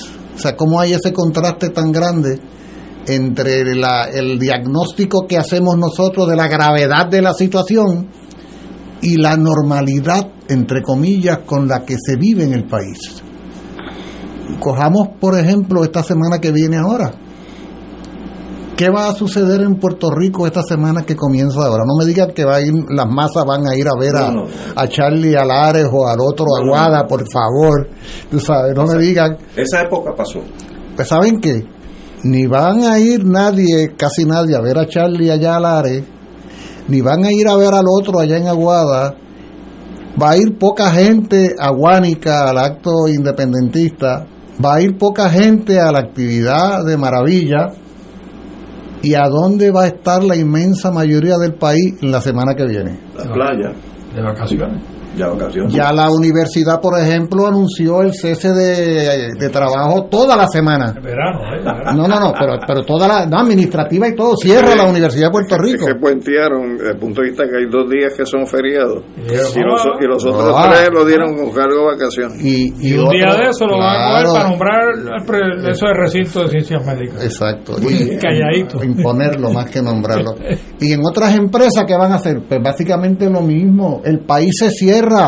La semana que viene el país se cierra y no es para celebrar, no es para celebrar a Lela, no es para denunciar la invasión, no es para renunciar, para recordar a las víctimas de Maravilla. Nada. Esencialmente, quiero decir principalmente, estoy queriendo decir, claro que habremos quienes recordaremos estas cosas, no se paraliza el país y, y- y no se paraliza porque esté en crisis. Yo creo que es una medida interesante Lo que de por dónde anda la sociedad puertorriqueña y habría que preguntarse, estoy hablando aquí con mucha franqueza y honestidad de todo esto porque merece la pena que seamos muy honestos, si no estamos pasando nosotros por un síndrome como sociedad de negación, yo creo que hay algo. de negación como como como el- Negación que tenemos crisis.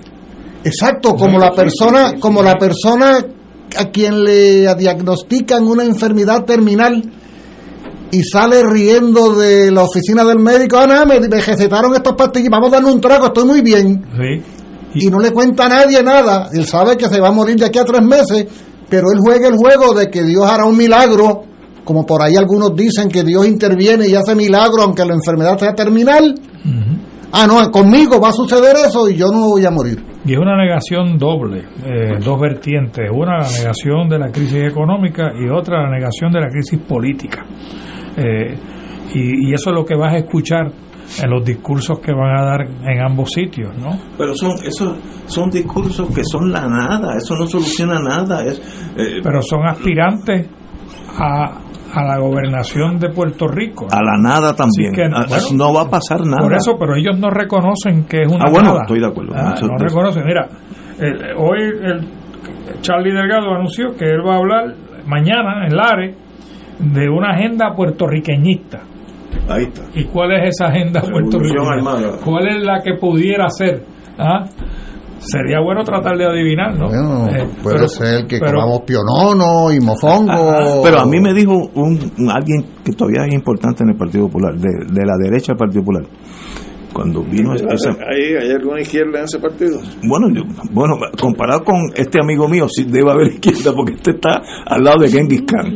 Me dijo, los votos para el Partido Popular hay que buscarlo en la derecha, en la frontera con el PNP, no los busques en la izquierda. O sea, por eso eh, ellos dicen, mientras más tú te tires para la izquierda, más más sido la votos pierdes la de, de la derecha. No, yo no estoy diciendo siempre Pero la no, no, lo dice una diciendo- persona que es influyente en ese partido. siempre ha sido la teoría del Partido Popular.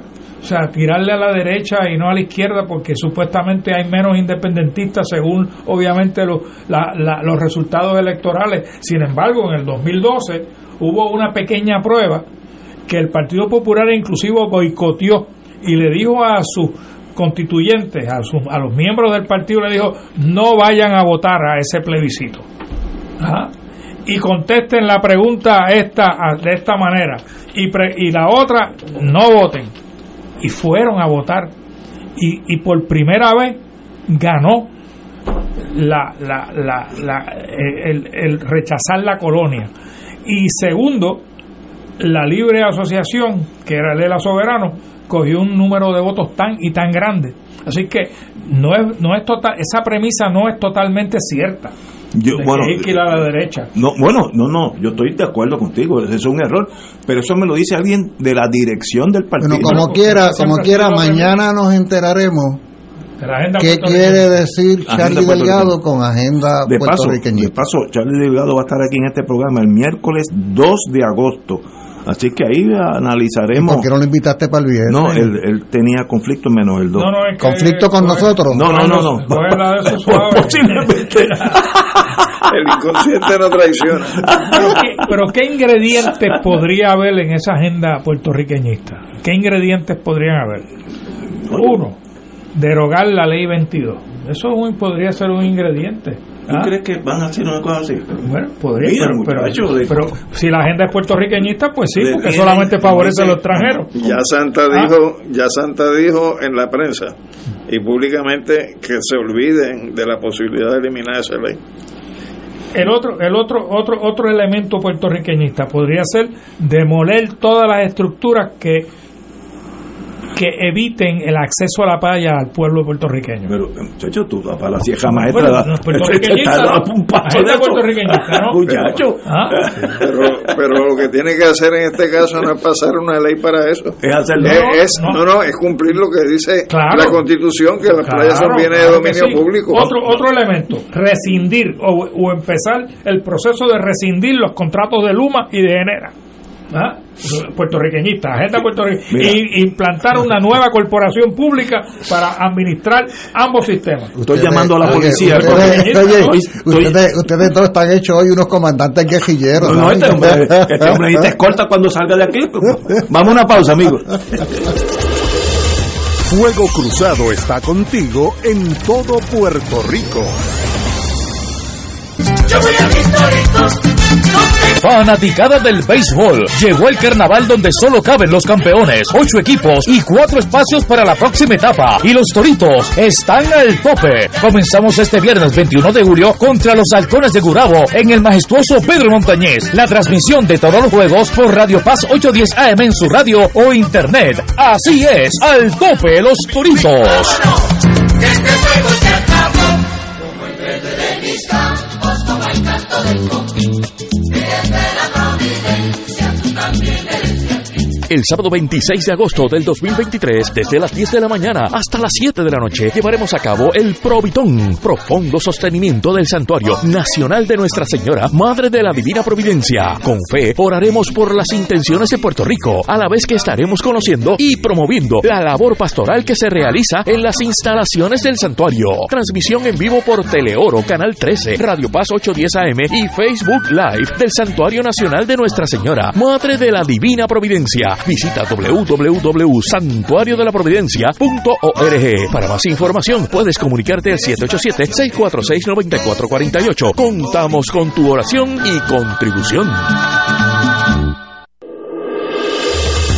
Fuego Cruzado, el programa de más credibilidad en la radio puertorriqueña, es ahora la tribuna abierta de análisis noticioso, con diversas perspectivas que exploran el trasfondo de lo que acontece a diario y cómo nos afecta. Escucha Ignacio Rivera y sus panelistas invitados de lunes a viernes en Fuego Cruzado en transmisión diferida a las 10 de la noche por Oro 92.5 FM. Oro 92.5 FM te invita al viaje Ruta del Vino Italia del 14 al 29 de octubre del 2023. Visitaremos las ciudades de Roma, Siena, Florencia, Venecia, Verona, Génova, Turín y Milán. El viaje incluye catas de vino en bodegas de la Toscana y Piamonte, traslados aéreo vía Iberia, hoteles cuatro estrellas, todos los desayunos, algunos almuerzos y cenas, autobús con aire acondicionado, guías, impuestos y cargos hoteleros. Información Culture Travel 787-569-2901 y 787-459-2025. Nos reservamos el derecho de admisión. Culture Travel, licencia 152 AV90. Escucha los sábados a las 5 de la tarde para servirte un programa del Colegio de Profesionales del Trabajo Social de Puerto Rico con los temas de interés a la comunidad. Recuerda, los sábados a las 5 de la tarde para servirte por Radio Paz 810. Y ahora continúa Fuego Cruzado.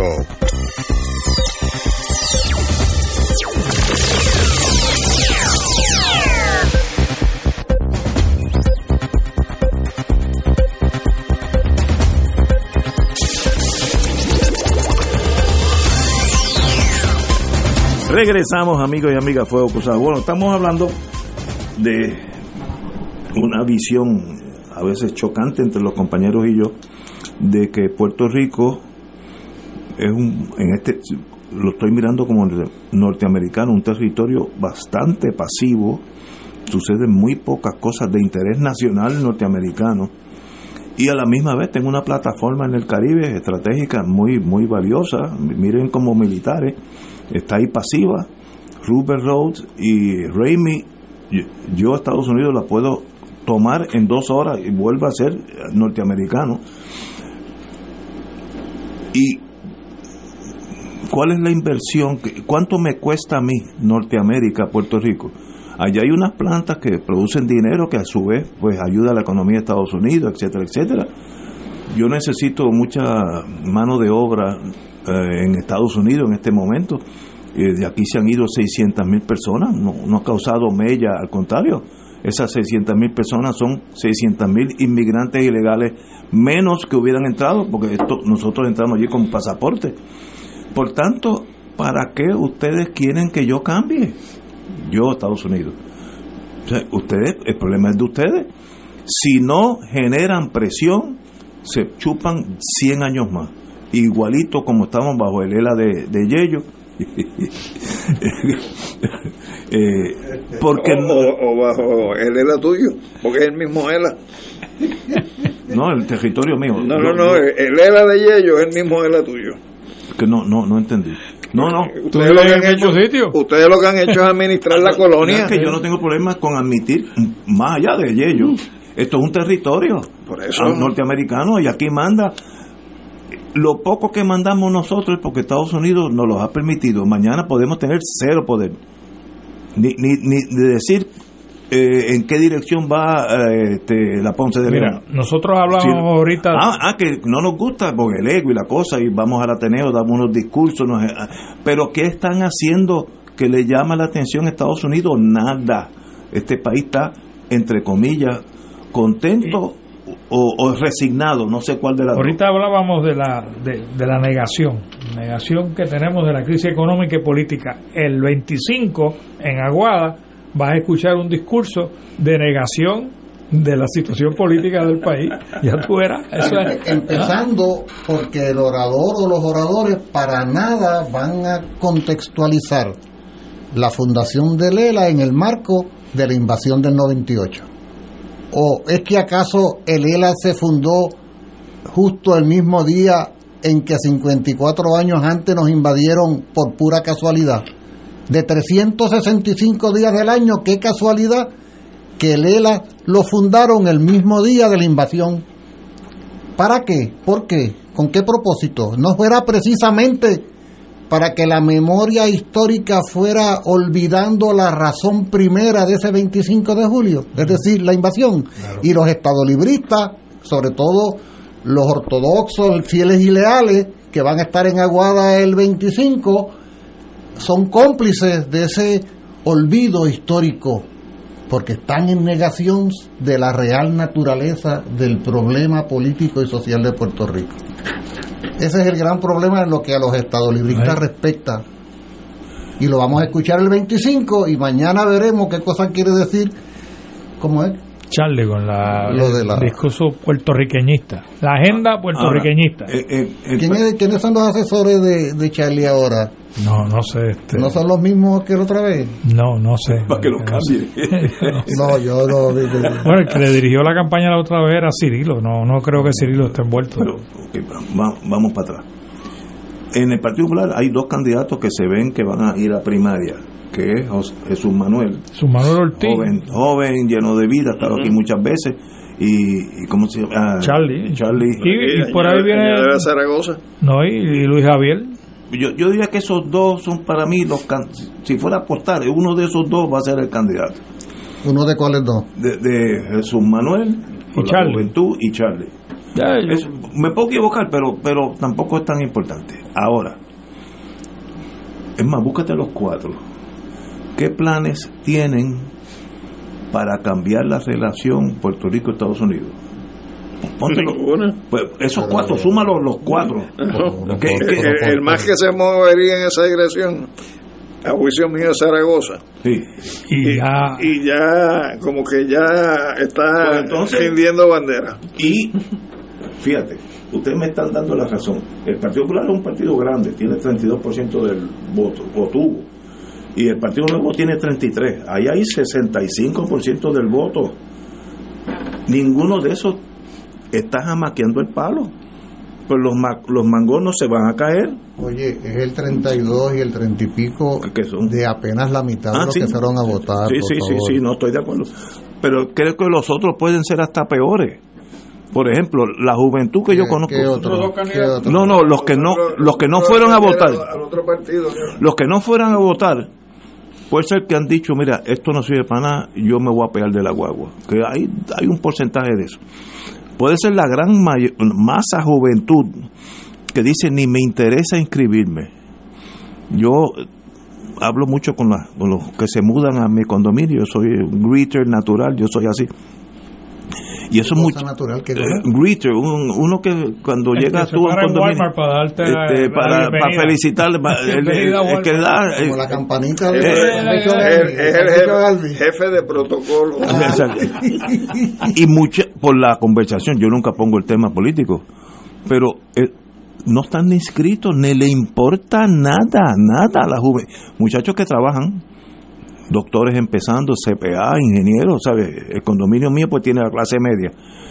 ¿Y por qué esos muchachos ni hablan de la política? No, el tema no existe. Ni, ni de chistes, ni de negativo, nada, no existe, viven en otro mundo. Pues esa persona tampoco es eh, en contra del status quo. Ya lo aceptó. Pues seguiremos por ahí, por ahí para abajo. Pero tienes al ladito de ese condominio una comunidad que ha ido generando una lucha y una resistencia contra la gentrificación de su comunidad. Ahí, San Roberto. ¿Mm? No, San Roberto no. Pues, San Agustín. San Agustín. San Agustín, rechazando precisamente eh, la invasión que se ha dado aquí de capital extranjero para quedarse con las propiedades y sacar las comunidades de su entorno. Así que no todo el mundo, como joven, está en esa línea de confort de la gente que tú estás describiendo. Hay gente que está luchando al lado de ese mismo edificio. Yo en eso tengo otra visión. Hoy, hoy, hoy estoy en contra de ustedes tres. Lo que quiere decir que posiblemente yo soy el equivocado, pero, pero porque ustedes tres son inteligentes. Si miras a Puerto Rico como parte de Estados Unidos, ¿qué importancia tiene que alguien de Mississippi vaya a la calle San Agustín y compre cinco edificios, como ha pasado? O sea, esto no es teoría. Pues es un ciudadano más norteamericano que va a comprar eso, va a meter 5, 6, 10 millones de dólares, lo va a, a remodelar y obviamente va a desplazar la pobreza de su lugar. Porque eh, No, no va a desplazar la pobreza. La. Va a mover la pobreza, pero a la Eh, gente es la que sí. desplaza. Pues eso, eso ha pasado en New York City montones de veces. Pero eso no quiere decir que esté bien, Ignacio. Ah, no, pero yo creo que son las fuerzas del mercado. Por ejemplo, yo vivo, puedo caminar al Silvia Resach, el- lo que era el teatro. Ese teatro se va a caer un día de esto. Está esperando que llueve mucho o un viento y se va a caer. ¿Tú no crees que es mejor que venga alguien de Canadá y ponga ahí un condominio a todo vender? El problema es ¿por que esa fuerza económica tiene un, es- un proceso de rechazar gente. ¿Por qué ¿Sabes? tiene Eh, que venir alguien de Canadá o alguien de Estados Unidos con tantos puertorriqueños que hay aquí que podrían unir sus re- recursos económicos para comprar el teatro Ciber Research y remodelarlo? Pero es, es la es la, la indiferencia del gobernante ante la realidad de lo que está sucediendo en Puerto Rico y lo que dijo Santa, que tú me acabas de decir que informó, pues eso es parte de esa, de esa negatoria.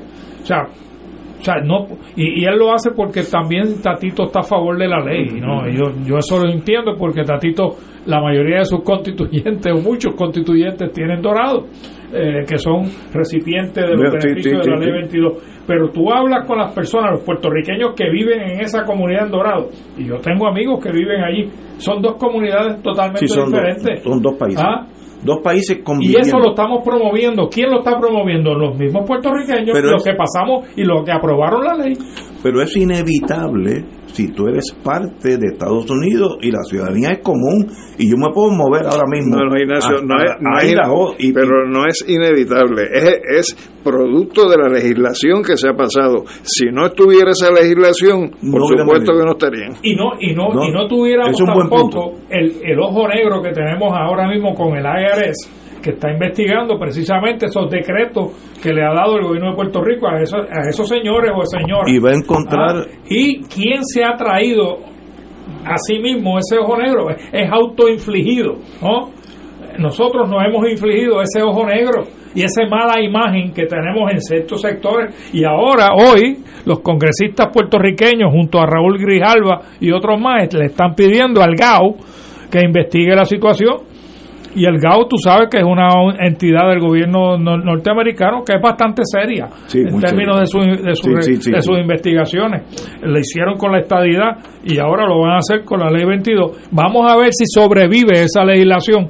Porque quizás no sobrevive, porque si Estados Unidos, como tú dices, el imperio dice, esa ley 22 no puede continuar, se acabó, se. Diga lo que diga Santa o Tatito o, No, no, o se acabó. Zaragoza o quien sea. Ahora, el IRS, que yo vivo, yo viví eso con la 936, no se chupa el dedo.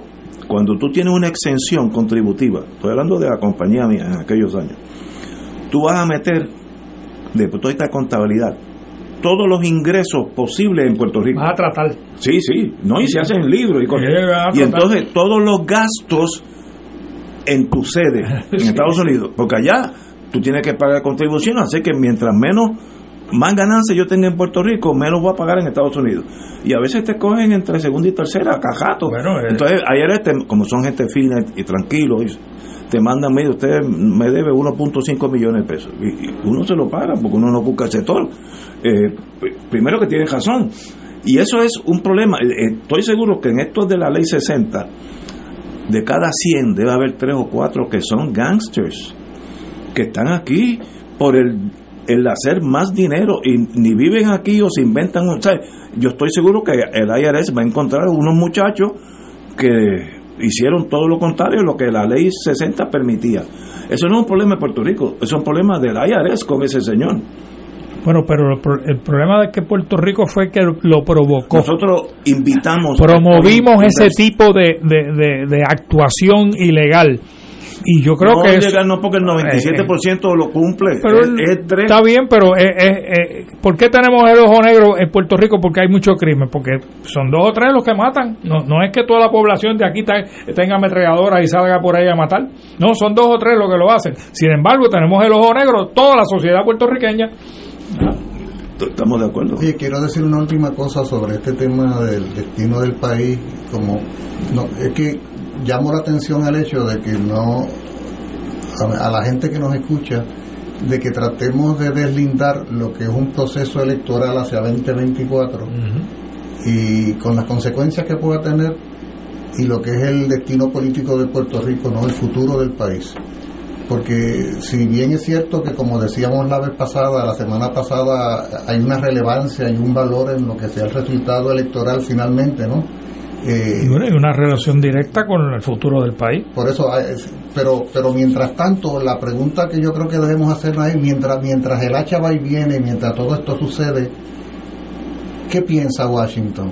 Nada. ¿Qué piensa Washington? No estamos en, la, en el radar. Eh, eh, ¿El gobierno de Estados Unidos tiene algún interés en alterar la relación que cumple 125 años? Negativo. 71 años. Nada. Nada. Fíjate que esa respuesta que tú estás dando tiene varios perfiles, ¿no? Porque por un lado uno puede decir, bueno, no, no tiene nada que decir ni le interesa nada en lo que tiene que ver con una descolonización verdadera en ruta hacia la hacia devolución de poderes políticos, libre asociación, independencia, pero también puede querer decir o quiere decir nada en lo que tiene que ver con las aspiraciones de algunos sectores anexionistas en este país. También incluye ¿Eh? eso. No, no, incluye completo. Por eso. No Entonces, yo- a mí me parece que es un asunto que merece la pena que nosotros como sociedad consideremos. O sea, este país está en una crisis económica, hay, hay, una, hay una quiebra oficial, hay un deterioro de las condiciones de vida en general. Esto llega al extremo de que masivamente eh, sectores importantes de la población abandonan el país. Decimos y hemos dicho que 124 años después al ser propiedad de Estados Unidos, ellos tienen una responsabilidad primaria sobre este país. Entonces la, la pregunta, y, y ante esto, señores dueños del país que nos invadieron hace 125 años, ¿tienen ustedes algo que decir? ¿Tienen ustedes algo que hacer? ¿Asumen algún grado de responsabilidad frente a todo esto? ¿O ha bastado con la imposición de la Junta de Control Fiscal y hasta ahí llega el interés que ustedes pueden tener en Puerto Rico? Y mientras tanto nosotros sentimos y padecemos cotidianamente todo lo que sucede en este país. O sea, ¿cuánta responsabilidad tenemos que adjudicarle al gobierno de Estados Unidos para que asuma posiciones frente al presente y el porvenir de Puerto Rico? Yo creo que la responsabilidad primaria no hay que eh, no hay que discutirla en si pusieron o no pusieron la Junta. La responsabilidad primaria es cuán responsables han sido ellos por la deuda. ¿Mm? Ok. Bueno, de ellos, los 72 ellos- billones. ellos tienen la mayor responsabilidad. de la Yo deuda. te digo, o sea, porque, porque Ah, tú no tendrías que tener la Junta. La si mayor no tuvieras responsabilidad la deuda. es porque la deuda es un reflejo de la carencia de poderes políticos del pueblo de Puerto Rico. Pero eso no hace que Estados Unidos de, de- debería deba de, eso. de- No, no, no. debería de Eso asumir porque la deuda publique. Por eso, es pero- del soberano Es que, es que el tribunal no lo va a hacer porque es el tribunal federal quien va a tener que. claro que pero la deuda eso. es del so- la paga el soberano Pero es que no, No, estamos... eso no es oye, pero Ignacio, es no que, es que si Mississippi coge un préstamo de 50 billones de dólares, ese problema es de Mississippi, no es de Oye, Estados Unidos. observa, observa, Ignacio, que el análisis que estamos queriendo hacer en todo momento no es un análisis legal, Sí, sí. Judicial, y, Sí, no es una- y no es una- Cometemos error y no de es ser un- abogado. y no es un análisis ni siquiera electoral, Estoy es un acuerdo. análisis de la relación política Estoy- estoy de en su- acuerdo. en su esencia. Y en ese sentido, en ese sentido, lo que llamó la atención es al hecho de que no metamos todos los huevos en la canasta de nuestras preocupaciones hacia noviembre del 2024, Que eso es irrelevante. como si en noviembre de 2024 estuviera empeñado el destino de Puerto Rico de alguna manera, siendo importante, como efectivamente hemos insistido aquí, puede ser el resultado. Pero aquí hay un problema de fondo que el hecho de que estemos en la antevíspera del 125 aniversario de la invasión viene al caso que es el de una relación, porque si, oye, ¿sabes qué? 125 años después de la invasión Estamos peor. está el país en quiebra. No, no, 125 años después de la invasión, lo que nos están dando como placebo ahora, de cara a las elecciones del 2024, es que vas a poder votar simbólicamente por el presidente de los Estados Unidos. ¿Entiendes? O sea, entonces, yo creo que me parece a mí que el pueblo de Puerto Rico, nuestros amigos y amigas Radio Escucha, tienen que problematizar eso. O sea, el dueño del circo se llama gobierno de Estados Unidos, los que nos invadieron, los que tienen la responsabilidad primaria sobre este país porque ellos mismos se la adjudicaron al invadirnos y al controlarnos. Entonces, ah, vamos a preocuparnos por Charlie Delgado, vamos a preocuparnos por, por quien sea, ok, a las elecciones, lo- sí, pero cuidado, cuidado de que perdamos de vista de que el poder político, que es el que sirve para tomar decisiones, no para meramente administrar, no está en juego en noviembre del 24 y radica en Washington como desde el primer momento cuando nos invadieron por Guánica. Eso no podemos perderlo de vista en nuestro análisis. yo creo que eso es tan obvio. Ahora, en Puerto Rico. Me pareciera que no es tan obvio. Vamos a ver lo que dice Charlie el mañana y lo que dice el Ah, otro. bueno, 25, bueno, a pero los políticos obvio. van a decir que 2 y 2 es 14, pero la realidad es que Puerto Rico es un territorio no incorporado a Estados Unidos y el Pero- que manda no, Estados Unidos. pero a mí la palabra territorio es como como darle eh, son un subterfugio. Sí a, a Estados ¿Quiere Unidos. es colonia? una colonia. Pues muy bien, es una no colonia. problema, es una colonia. tenemos un problema colonial. Pero Estados Unidos se refiere a sus colonias como Está bien, pero eso es Estados Unidos, pero yo me refiero yo a la colonia como colonia. Hombre, no. Oye, antes que se acabe el programa, Oye, Ignacio, un- un- quería darle las gracias al señor Andrés Rivera eh, del municipio de San Juan, del departamento de Operación NATO y al grupo de personas que ayer eh, llegaron a, a- a casa Por al fin. final, finalmente Ah, a, ¿verdad? a podar el árbol. Tu árbol. Eh, ya lo podaron y le doy. No, llegó la sangre al río. No, no llegó. Ahora llegaron muchos empleados de- del municipio. hicieron el trabajo. Hicieron el trabajo. y- Excelente. y estoy muy agradecido. Municipio de San Juan. Municipio de San Muy Juan. bien. O sea, excelente. podríamos decir que si se anuncia aquí, se vende. Oye, me mandó alguien que creo que me ha mandado mensajes antes, yo le llamo hate mail, me dice, si a usted le gusta tanto Estados Unidos, ¿por qué no se va para Estados Unidos? Porque a mí no me gusta Estados Unidos, yo vivo allí 30 años cogido y no me siento bien, yo me siento bien aquí. Entonces, pues soy puertorriqueño. Además que aquí puedes hablar en nombre de los Estados Unidos. Exacto. no, es que es que uno puede ser estadista o puertorriqueño o anarquista o independentista y ser puertorriqueño. Yo me, si ustedes me mudan a, a, Ginebra, Suiza, yo me muero de pena en tres meses porque allí no pasa nada, los perros no ladran, no, ¿sabes? Los nenes chiquitos en los restaurantes no, no lloran. Yo soy a mí, latino. A mí todas las semanas me pregunta alguien que como yo puedo soportarte.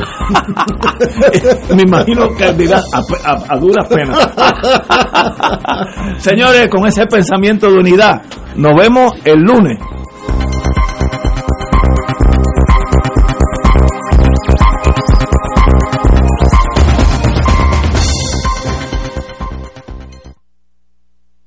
Esta emisora y sus anunciantes no se solidarizan necesariamente con las expresiones vertidas en el programa que acaban de escuchar.